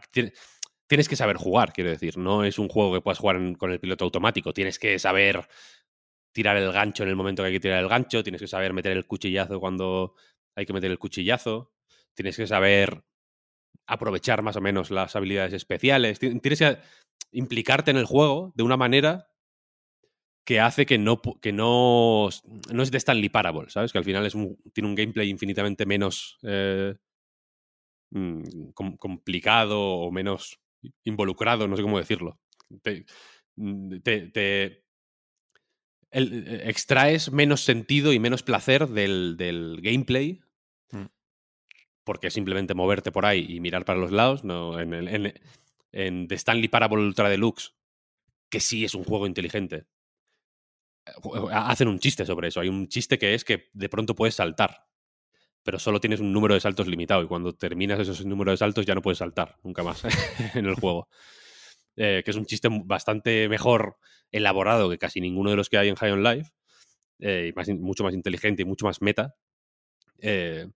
Y, y- High on Life al final yo creo que forma esta incomodidad por eso, porque el, el- el el- todos los chistes del juego, la gran mayoría, parece que quieren transmitirte la idea de que los videojuegos son estúpidos, que me parece bien, estoy de acuerdo en cierta medida, ¿no? Eh, Hay, hay mucha estupidez en los videojuegos, pero el propio juego quiere ser suficientemente mm, bueno, digamos, por, por ponerlo de una forma muy simple, eh, como para que, que- que quieras estar ahí no solo por los chistes, sino también por el juego, ¿no? Por la exploración, que la hay, por la, por los, mm, ¿sabes? Por los NPCs, por la, por el, por la manera en que se va abriendo, se van abriendo posibilidades con a medida que consigues nuevas armas, nuevas habilidades, etcétera, etcétera. Es un, que- e- es un juego que se toma en serio, su el diseño se toma en serio a sí mismo, pero lo narrativo parece que está en contra de, quiere hacer ver que el diseño es estúpido cuando no lo es en realidad. Entonces parece caprichosa la narrativa, ¿sabes? De decir, ¿por qué te estás metiendo con este, con este diseño de juego cuando no está tan mal en realidad? ¿Sabes? Si lo hubieras presentado, si, si en vez de reírte de este, de la, la misión que acabamos de hacer, te la hubieras tomado en serio, yo no me habría, yo no habría pensado, joder, vaya tontería, ¿no? ¿Cómo en serio se lo, está, se lo está tomando? Al revés. Me ha sorprendido que es mucho más juego de lo que yo esperaba, ¿sabes? Yo me esperaba Sí, que sí. fuera más de Stanley Parable y que se me entienda. Me refiero a que fuera más lineal, más. eh, más. eh, que, que la, que, la mica- que la mecánica estuviera subordinada a la narrativa y no al revés. ¿Sabes? Que, la- que, la- que las mecánicas fueran simplemente pues, una vía para contar cuatro chistes. Y en realidad es al revés. Es un juego con la J, con la U, con la E, ¿no? Con todas las letras. Es un. Ahora parece que no sé de- deletrear, ¿no? Parece que no sé llegar hasta la, la G y la O. Te plantas. Y, y me da la sensación de que no quiere. De que no, se toma, de, de que no se quiere tomar en serio un poco por pataleta, ¿sabes? Entonces entiendo que, que, que, que dé un poco, que eche un poco para atrás.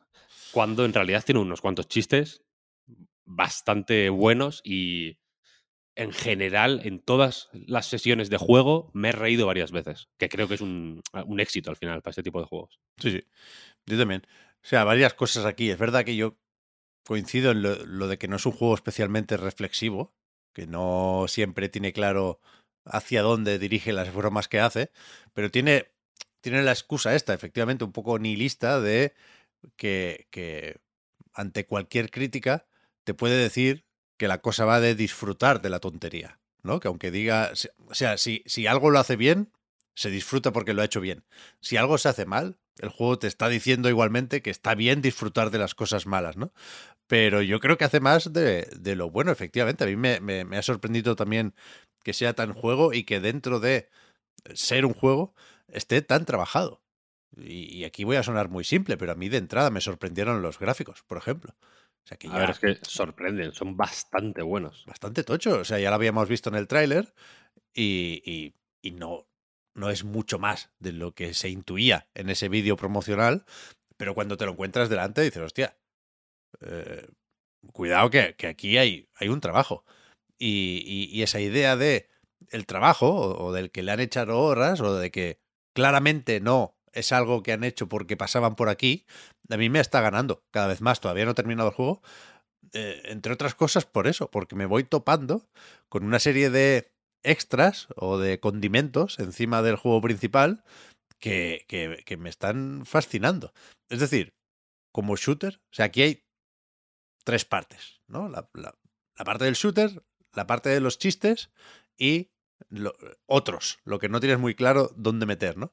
Y volviendo a, la, crítica de Eurogamer.net, que me parece un- una referencia más o menos válida para ir comentando distintos apartados del juego, creo que el, el titular, que hacen a veces como un resumen, ¿no? Ahí en el mismo titular, es algo así como un shooter mediocre con un problema de actitud o con un sentido del humor que tiene un problema de actitud, algo así. La cuestión es que yo ni siquiera considero que sea un shooter mediocre, que es, que es lo que cabría suponer, ¿no? Que, que- que esa parte estuviera de aquella manera y que lo otro dependa de la gracia que te haga Rick and Morty. Eso cuidado por si se me olvida decirlo después, yo creo que es lo, lo definitorio, lo, lo- lo decisivo. Si te hace gracia Rick and Morty, es muy probable que te guste High on Life. Si, si no, es muy probable que no. Pero aún así, la parte del shooter a mí me parece muy competente. Es decir, no tiene la finura en el control de un Destiny, no tiene la inteligencia artificial para los enemigos de un Halo, ni tiene la intensidad de Doom Eternal.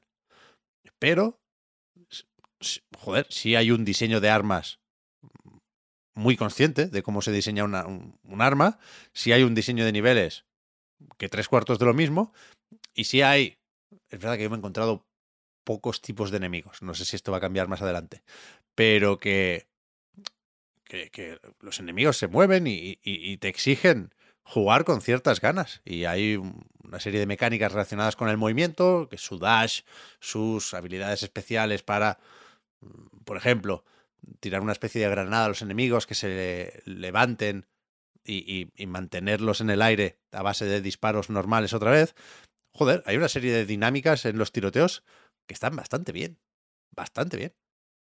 Hay un gancho también, el, famoso cuchillo, que, no está, al final no es tan pesado como la pistola, pero a mí me hace mucha gracia también por, por sus ganas de acuchillar de forma especialmente sádica y violenta.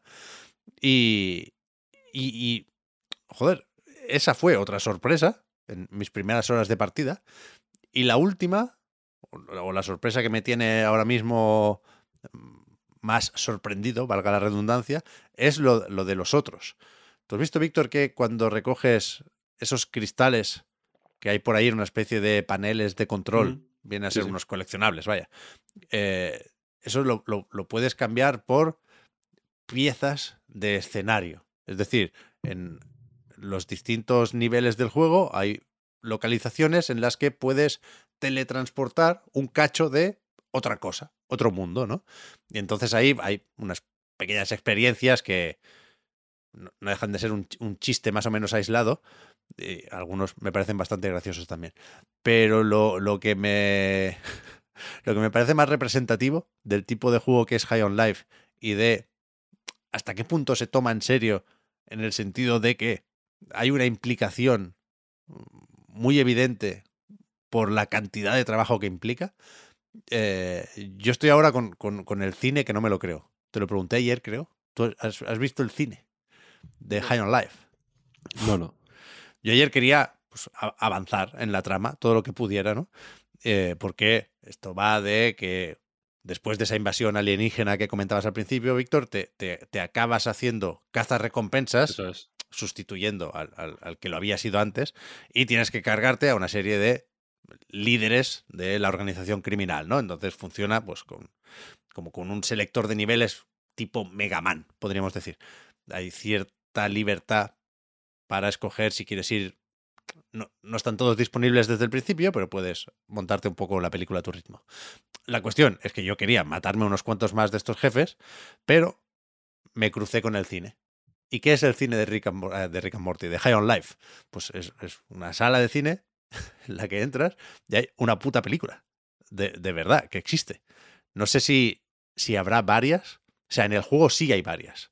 Está, por ejemplo, Tammy and the T-Rex, una película de- del 94 que yo no, no conocía, con Denise Richards y Paul Walker, que, que tú puedes ver en la tele de casa. Y si te quedas ahí sentado y no, no quieres Sí, jugar, pues sí. entera. Y en el cine hay otra, o a mí me salió otra, que se llama Demon Wind. Es una película del 90 de, de terror, serie Z total, y en el cine no solo puedes ver la película, sino que en, en- la primera fila hay tres notas que comentan toda la película. Pero toda. O sea, como, como si estuvieras viendo un, un vídeo en Twitch, Víctor, con nosotros dos hablando de, pues, no sé qué coño de película de Amazon Prime quisiéramos ver esa noche. Y entonces, es todo el rato haciendo bromas sobre la película, sobre lo que está ocurriendo, sobre lo cutre que es, sobre, bueno, los spoilers, porque hay uno de los tres que dice que la ha visto muchas veces. Y me parece increíble que hayan hecho esto. Yo no había visto esto, creo, en ningún otro juego. Es que por eso te digo que hay o sea, que es, es un delirio rockstariano. Es, es- ¿no? es casi de GTA lo de irte a un cine a ver una puta película entera. Claro, claro, claro. Bueno, en, en el- en GTA 4 había monólogos, ¿no? Había un sitio, había un local que podías ir a ver monólogos de comedia en- que- grabados para el GTA, por ejemplo. No me parece.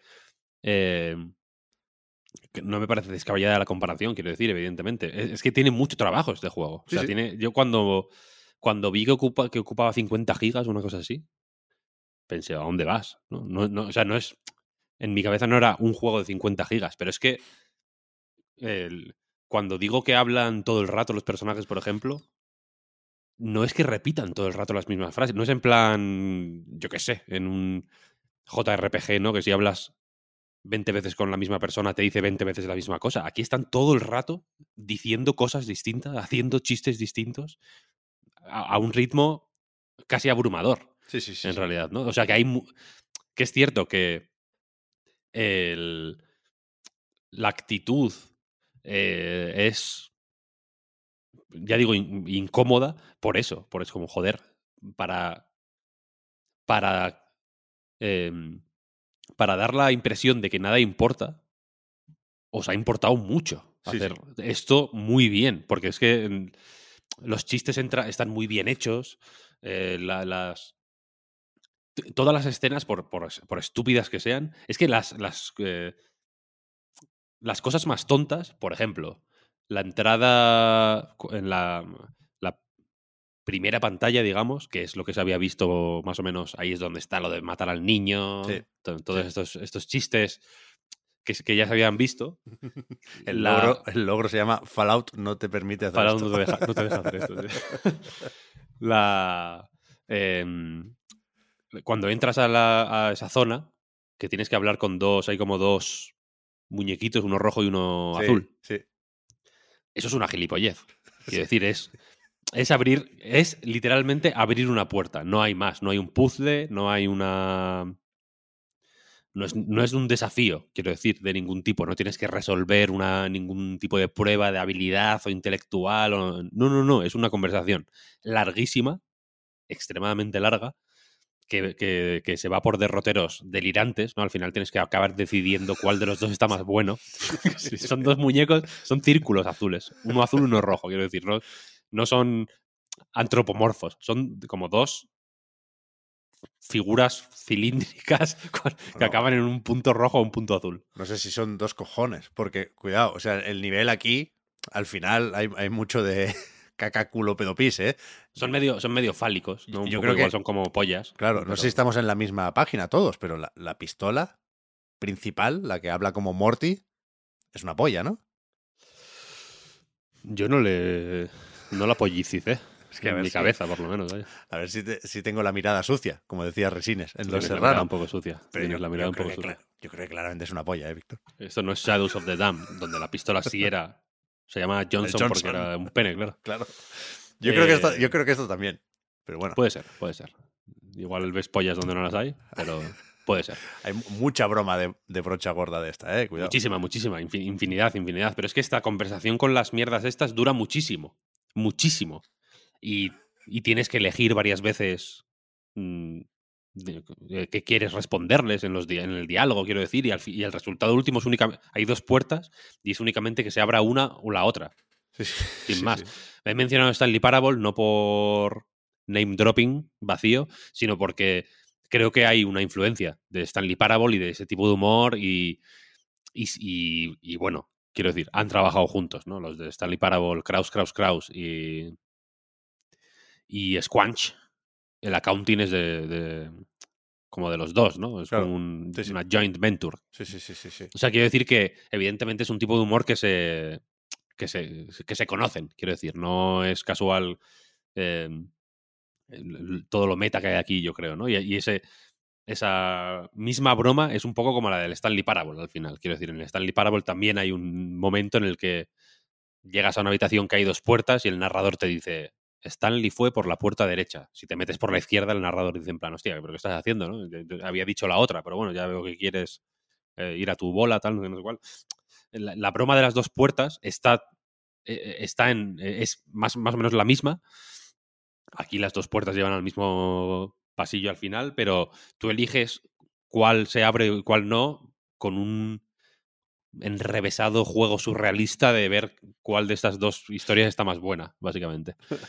Y, y bueno, pues sí, entiendo que. No sé, ayer leía Joseju, ¿tú sabes quién es Joseju? Sí, claro.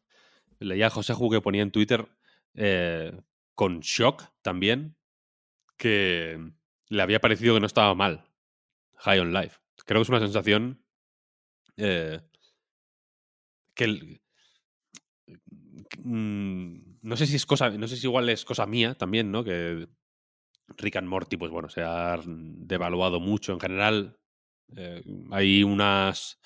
Hay una serie de cosas, ¿no? Como que es por influencia de su comunidad de fans, como que están un poco denostadas. Eh, pero en este caso, sin entrar ya en Rick and Morty, creo que el juego hace, hace mm, pone mucho de su parte para generar esta incomodidad. Este me ha gustado, mm, aunque tengo la sensación de que no tendría que gustarme. Ya no por ser Rick and Morty, sino porque el juego, insisto, te lo dice todo el rato. Sí, te, sí. da- te- te quiere hacer ver como que no. Como que no es- está bien lo que estás haciendo de alguna forma, ¿no? Mm. Creo que es más, creo que es mucho más divertido cuando los chistes no van estrictamente sobre lo estúpido que es todo, ¿no? O sobre lo gracioso que es que te tape en la pantalla, eh, que te tape la retícula una pegatina, ¿sabes? O que te aparezcan pop-ups eh, por todos los lados y que no te dejen ver. Sí, ese chiste ya se ha hecho, además. Entonces, mm, no sé. Es como guay, eh, vale. Porque luego el juego, mm, ya, digo, no, no. e- Es infinitamente más agradable y más agradecido. Y aquí, aquí el, el play- el Player Investment Department y, y, Justin Roiland estaban peleándose todo el rato, ¿no? Es una pelea entre esos dos, esas dos figuras. Sí, sí. Tampoco quiero que hablemos mucho hoy del efecto Game Pass, porque ya hablamos mucho del servicio de suscripción de Microsoft la semana pasada, pero, pero sí creo que es evidente, vaya, que la recomendación es especialmente fácil cuando se puede probar ahí y eh, ahí quería llegar pensando en esto, si alguien lo probó un momentín el día del lanzamiento, el 13, quiero recordar que fue, eh, y, y le pareció que el juego iba mal, que se movía mal, en Serie X, por ejemplo, en, en One S y en One X se va a seguir moviendo mal, lo siento. Pero en las consolas de nueva generación de Microsoft había un, bug al principio, durante unas pocas horas, que hacía que el juego, a pesar de funcionar a 60 frames por segundo, se, desplazara de manera errática y, errónea. Y la sensación que daba era que iba mal de frames. Y eso lo parchearon.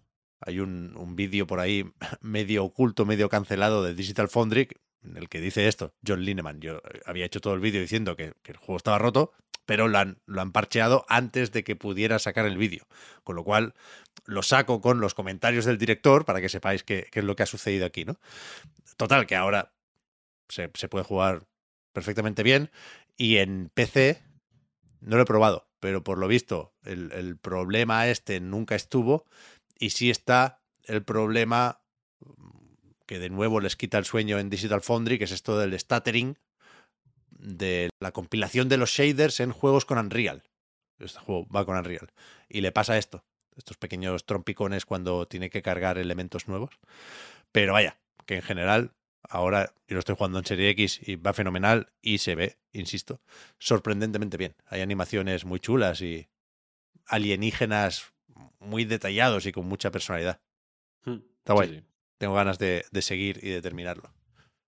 ¿Y qué, y qué más me puedes decir sobre Forspoken? Bueno, que, que también tiene un vídeo en Digital Foundry. Toma ya. Porque, ¿Cuánto, cuánto tienen en común? porque, hostia, es de esos con los que tiene sentido empezar trasteando un poco con, con los modos visuales o gráficos, ¿no? Eh, estamos hablando, por supuesto, de la demo. El juego, después de ese retraso que le había sugerido el socio a Square Enix, no sabemos muy bien qué pasó aquí, está previsto para enero, quiero recordar. Y, y ahora se ha publicado, coincidiendo con los Game Awards, ahí se anunció, una demo en PlayStation 5. Creo que no está en PC la demo, ¿no? A pesar de que eh, Day One también saldrá el juego en, en PC. Pero bueno, la cuestión es que yo he jugado a la demo en PlayStation 5.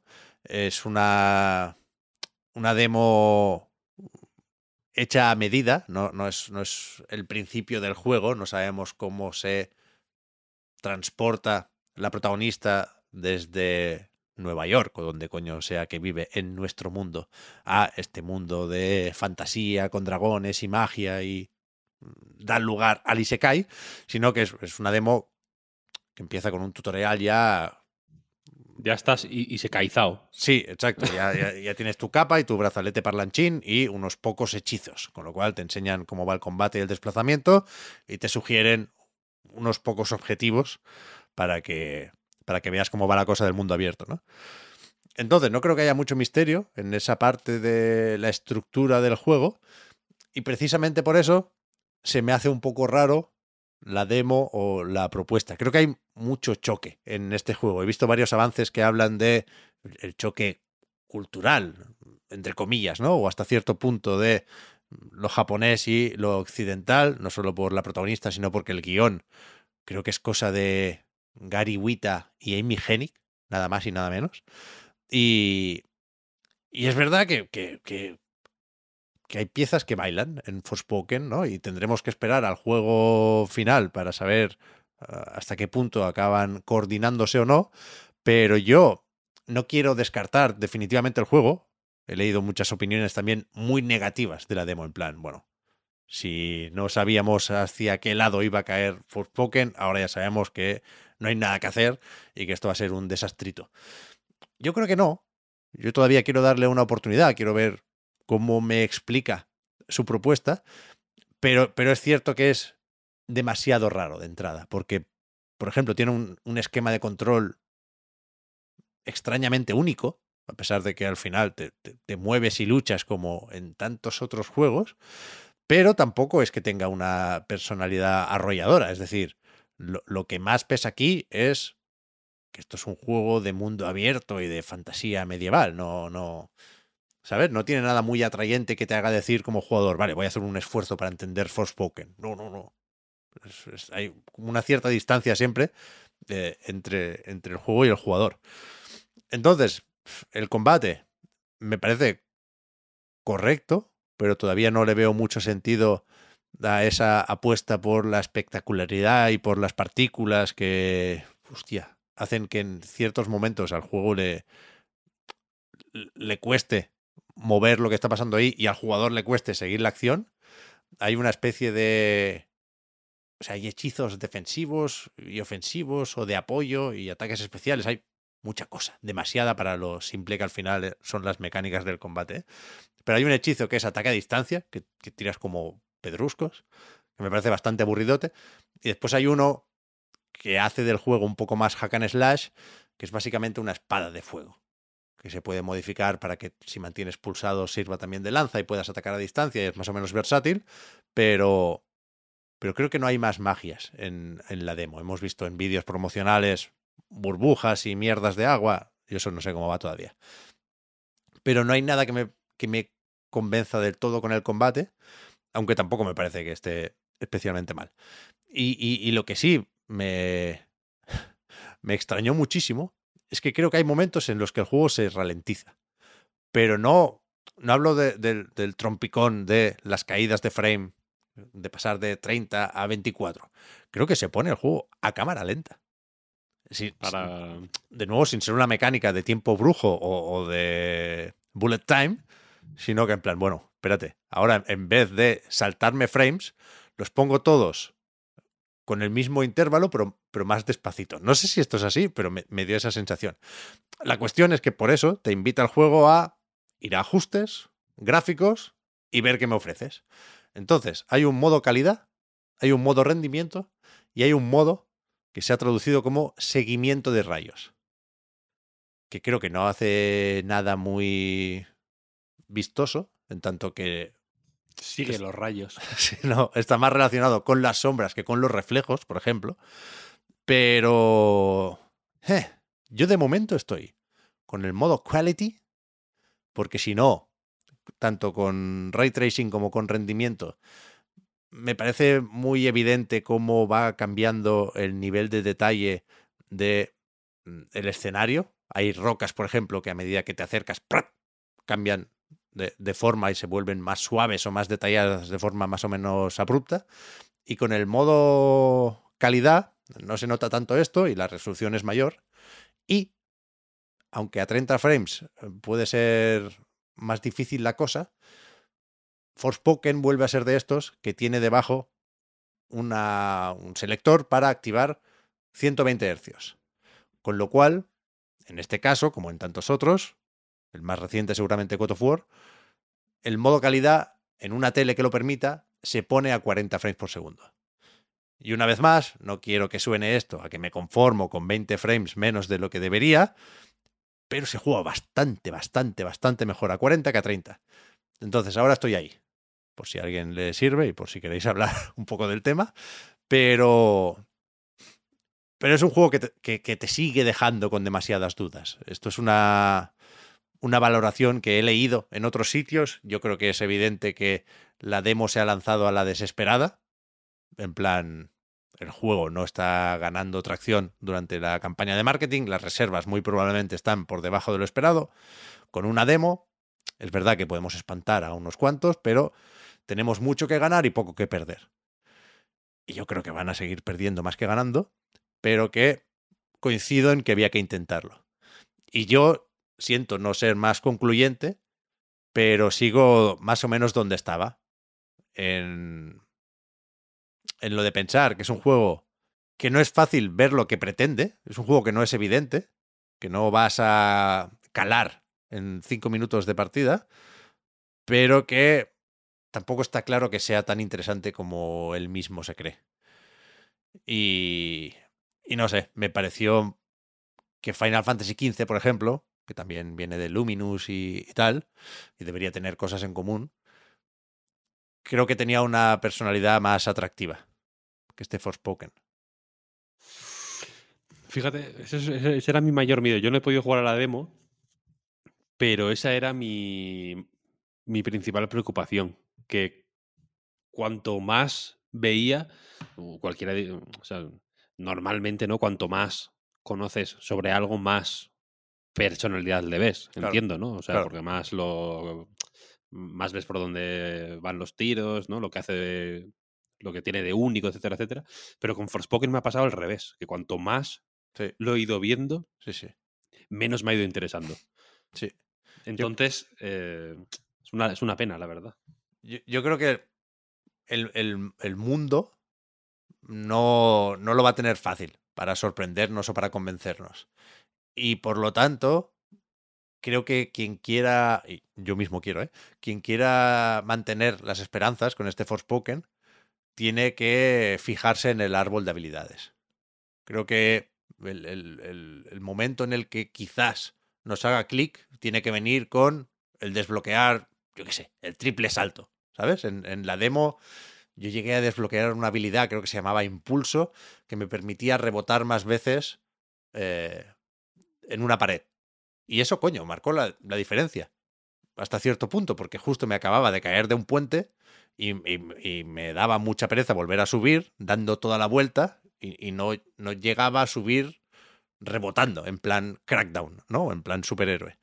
Y con esta habilidad sí llegué a subir así, con lo cual dije, coño, bien, si, si, si hay un impulso plus y acabo pudiendo saltar a lo puto loco, ir rebotando mil veces y recorriendo distancias en este mundo abierto de forma muy vistosa y muy rápida, pues entonces sí, Forspoken. Pero si no, complicado, Ya, complicado. ya, ya. Pero vaya, yo me, me- o sea, me lo voy a comprar y ya, ya os contaré cuando toque. Sí, a ver, es de los que yo qué sé. A- a- si- sigo teniéndole ciertas ganas, ¿eh? en realidad. No me. Si, si su mayor problema es que no termino de verle la personalidad, bueno, puedo, ah, puedo hacer un poco de, de tripas corazón o, darle el voto de confianza, simplemente y ver, a ver si propone algo efectivamente, como dices, con el movimiento Mm. o con. cre- Creo que por ahí puede, pueden estar las mayores sorpresas, quizá. Sí, a mí, a mí, claro, a mí me gustaba ver aquí una alternativa a Final Fantasy, por ejemplo, ¿no? A una Square Enix, pues que aunque no esté Tabata ahí ya, yo creo que se notaba mucho la mano de Tabata en Final Fantasy XV, pues que sí encuentre una alternativa a los sospechosos habituales, ¿no? Pero claro, entre Forspoken y un Final Fantasy Rebirth, Final Fantasy VII, ¿no? La continuación del remake, o sobre todo un Final Fantasy XVI, es que creo que no hay color. Ya. Creo que no hay color. Pero bueno, ya digo, hay, hay... El, el- el año, también 2023, va a ser lo bastante largo como para que, efectivamente, y no es casualidad, podamos disfrutar de Forspoken en enero, de Final Fantasy XVI el 22 de junio, y el Rebirth está para Winter, ¿no? O diciembre o enero del 24, pues vale, sí, claro, bien repartidos. Sí, sí. Mm, Sí, sí. Y ya está, no he jugado mucho más estos días, Víctor. Yo. ¿A qué he estado jugando, hijo mío? Al Alex. Uh, No tengo muchas opiniones todavía formadas, vaya, pero.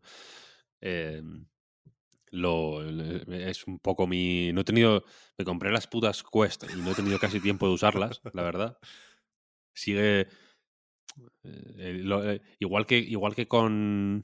En el Preguntitas decía Oscar, por ejemplo, es que Víctor puede jugar de cinco minutillos a las cosas tal. Con las consolas normales es cierto, puedo hacerlo. Con las Quest necesito un rato todavía. claro. Tengo que sentarme, tengo que elegir dónde me siento, ponerme las gafas, tal. Cada vez me cuesta menos, eso también es verdad, y cada vez aprovecho más el tiempo. Eh, la- la- con la VR, incluso con las PlayStation VR, que fíjate que no había casi nada en lo que perder el tiempo. ¿eh? Me las ponía y como que me pasaba mucho rato haciendo el tonto. Básicamente moviéndome por los menús, tal. Una vez me acuerdo que me puse el Persona 5 en V- en la- en- con la mierda esta de la. como el teatrillo este que te ponía las PlayStation VR, ¿sabes? Sí, como para sí, sí. jugar ahí la pantalla virtual esta. Que jugué 20 minutos y lo quité. y.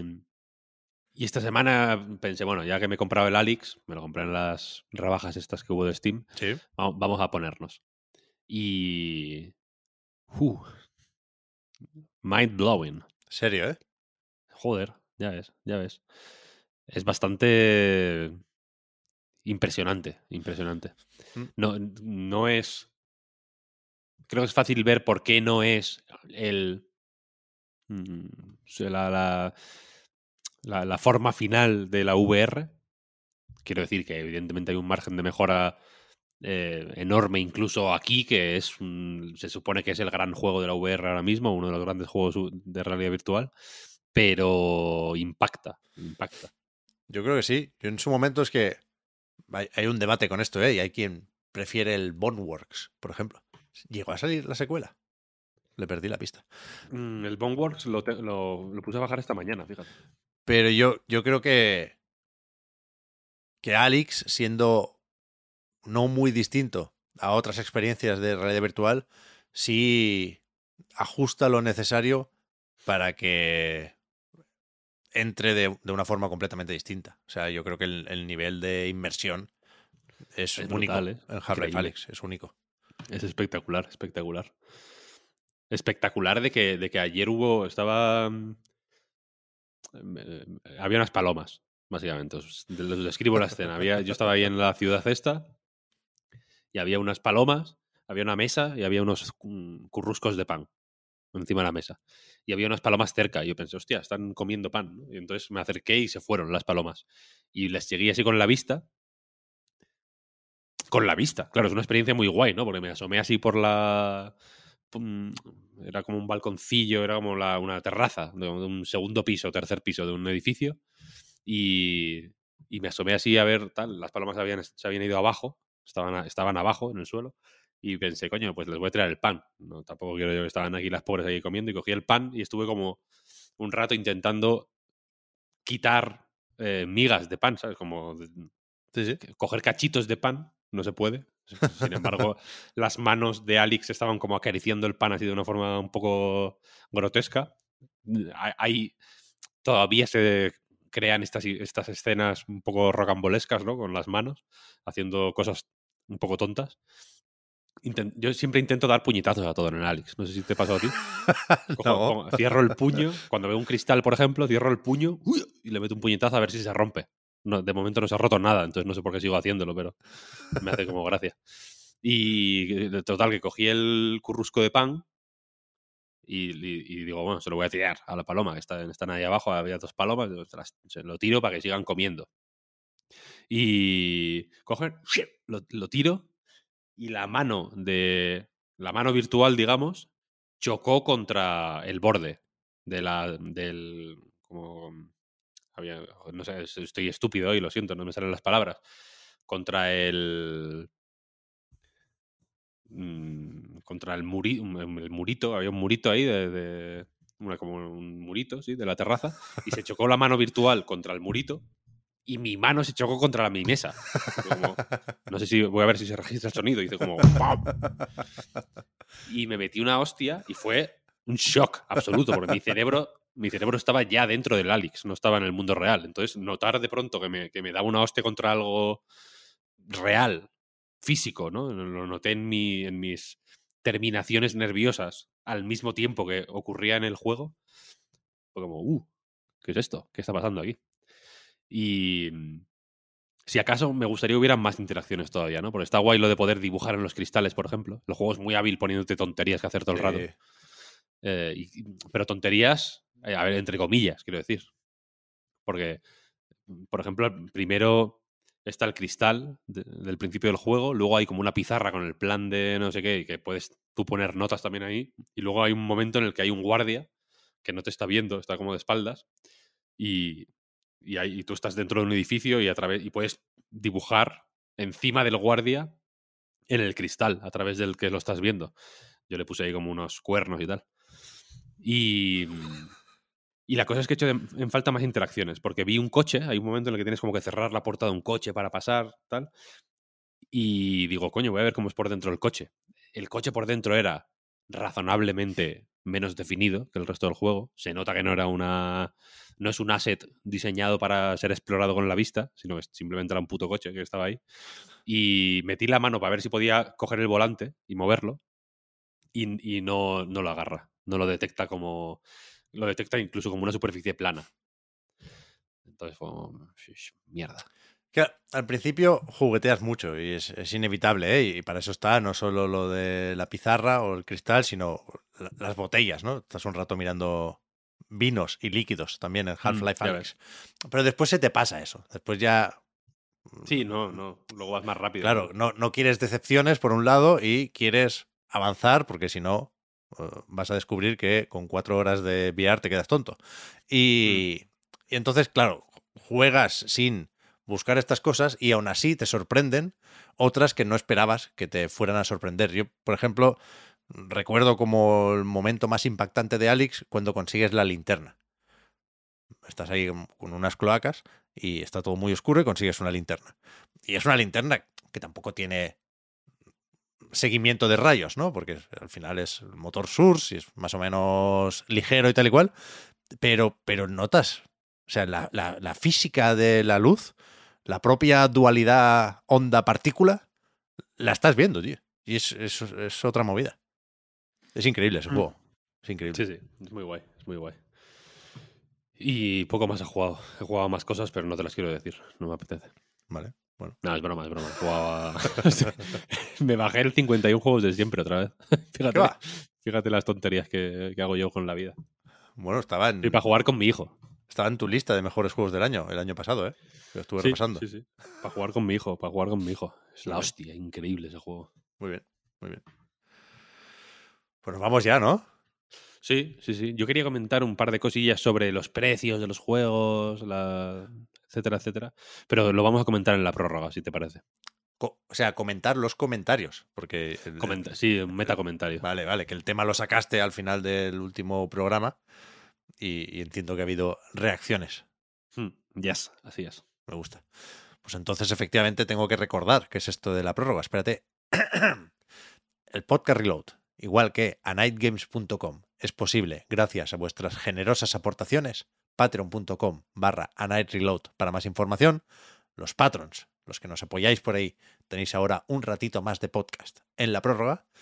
Con el resto, nos escuchamos y nos vemos en principio, recuerdo, el próximo miércoles, el día 21 a las 10 de la mañana en twitch.tv barra a Night Games para comentar eh, esto de los mejores juegos de 2022. Si es que hay alguno bueno. Si es Alguno que ha salido alguno bueno. alguno que, hay. no- que lo dudo. Después del directo, en cualquier caso, pues también se, se- se va a exportar el podcast, el MP3, y lo subiremos en cuanto esté listo. Y después de eso, pues habrá un, un paroncito, la- las, las mínimas vacaciones navideñas que pueda tener un podcast para volver, yo qué sé, después de Reyes, vaya. Hombre, a ver, eh, como, como todo el mundo sabe, antes que profesionales de la crítica del videojuego, antes que empresarios de los medios, antes que gamers, incluso, somos padres. Entonces el, el 22, en mi caso el 22 es el último día, creo que en el tuyo es el 21, Sí, sí, sí. el mío el 22. Eh, se acaba el cole, así que ya no por, ya no lo digo en plan puto crío que está todo el día dando por culo y no me deja aquí hablar de jueguicos. Faltaría. Lo digo en plan, quiero estar con él. Quiero pasar un par de semanitas eh, pues, disfrutando de sus vacaciones con él. Así que, y tú también, evidentemente. Y Marta y Oscar, pues no, pero bueno, pues, pues mejor para ellos y así te, se tocan los huevos y el sí. coño tranquilamente, ¿no? Que, no- que no tienen hijos. Y Así se- que sí, se- yo creo que después de Reyes. Y se recuperan, coñe. A ver si el día 9, no el día 9, no, ese es un lunes, claro. Pues sería, yo qué sé, el 13 o por ahí, podemos estar los cuatro. Sí, sí, sí. Estaremos, estaremos ya. Eh, iba a decir una cosa, pero creo que es spoiler de la auténtica naturaleza de Papá Noel. Entonces tengo miedo de que si alguien está escuchando esto en alto con su hijo cerca, yo escucho muchos podcasts con mi hijo rondando por ahí, ¿no? Entonces igual de pronto alguien, está el niño ahí que parece que no está escuchando. Los niños parece muchas veces que no están escuchando, ¿no? Están ahí como jugando y tú dices, este no, este no se está enterando de nada. Atención con lo que decís porque se enteran de todo, ¿eh? Se giran o, o no, a veces ni se giran, pero se han enterado. No se giran, no se giran. Tú ves ahí un, pequeño movimiento en la boca y dices, este cabrón se ha pispado. se ha pispado". Entonces, entonces no voy a decir nada por si acaso. Pero... Pero... No voy a decir nada, es que no, voy a decir nada. Ya lo digo, lo, lo digo, en la, lo digo en la prórroga. La, la prórroga no se la pongáis a vuestros hijos, por favor. Vale, vale. Pues vamos para allá. Muchas gracias, que no lo he dicho, a, a todo el mundo por seguirnos y ayudarnos a mejorar. Y gracias también a ti, Víctor, en este caso. A ti, Pep. Muchas gracias a todo el Hasta mundo. ahora. Hasta luego. Chao, chao.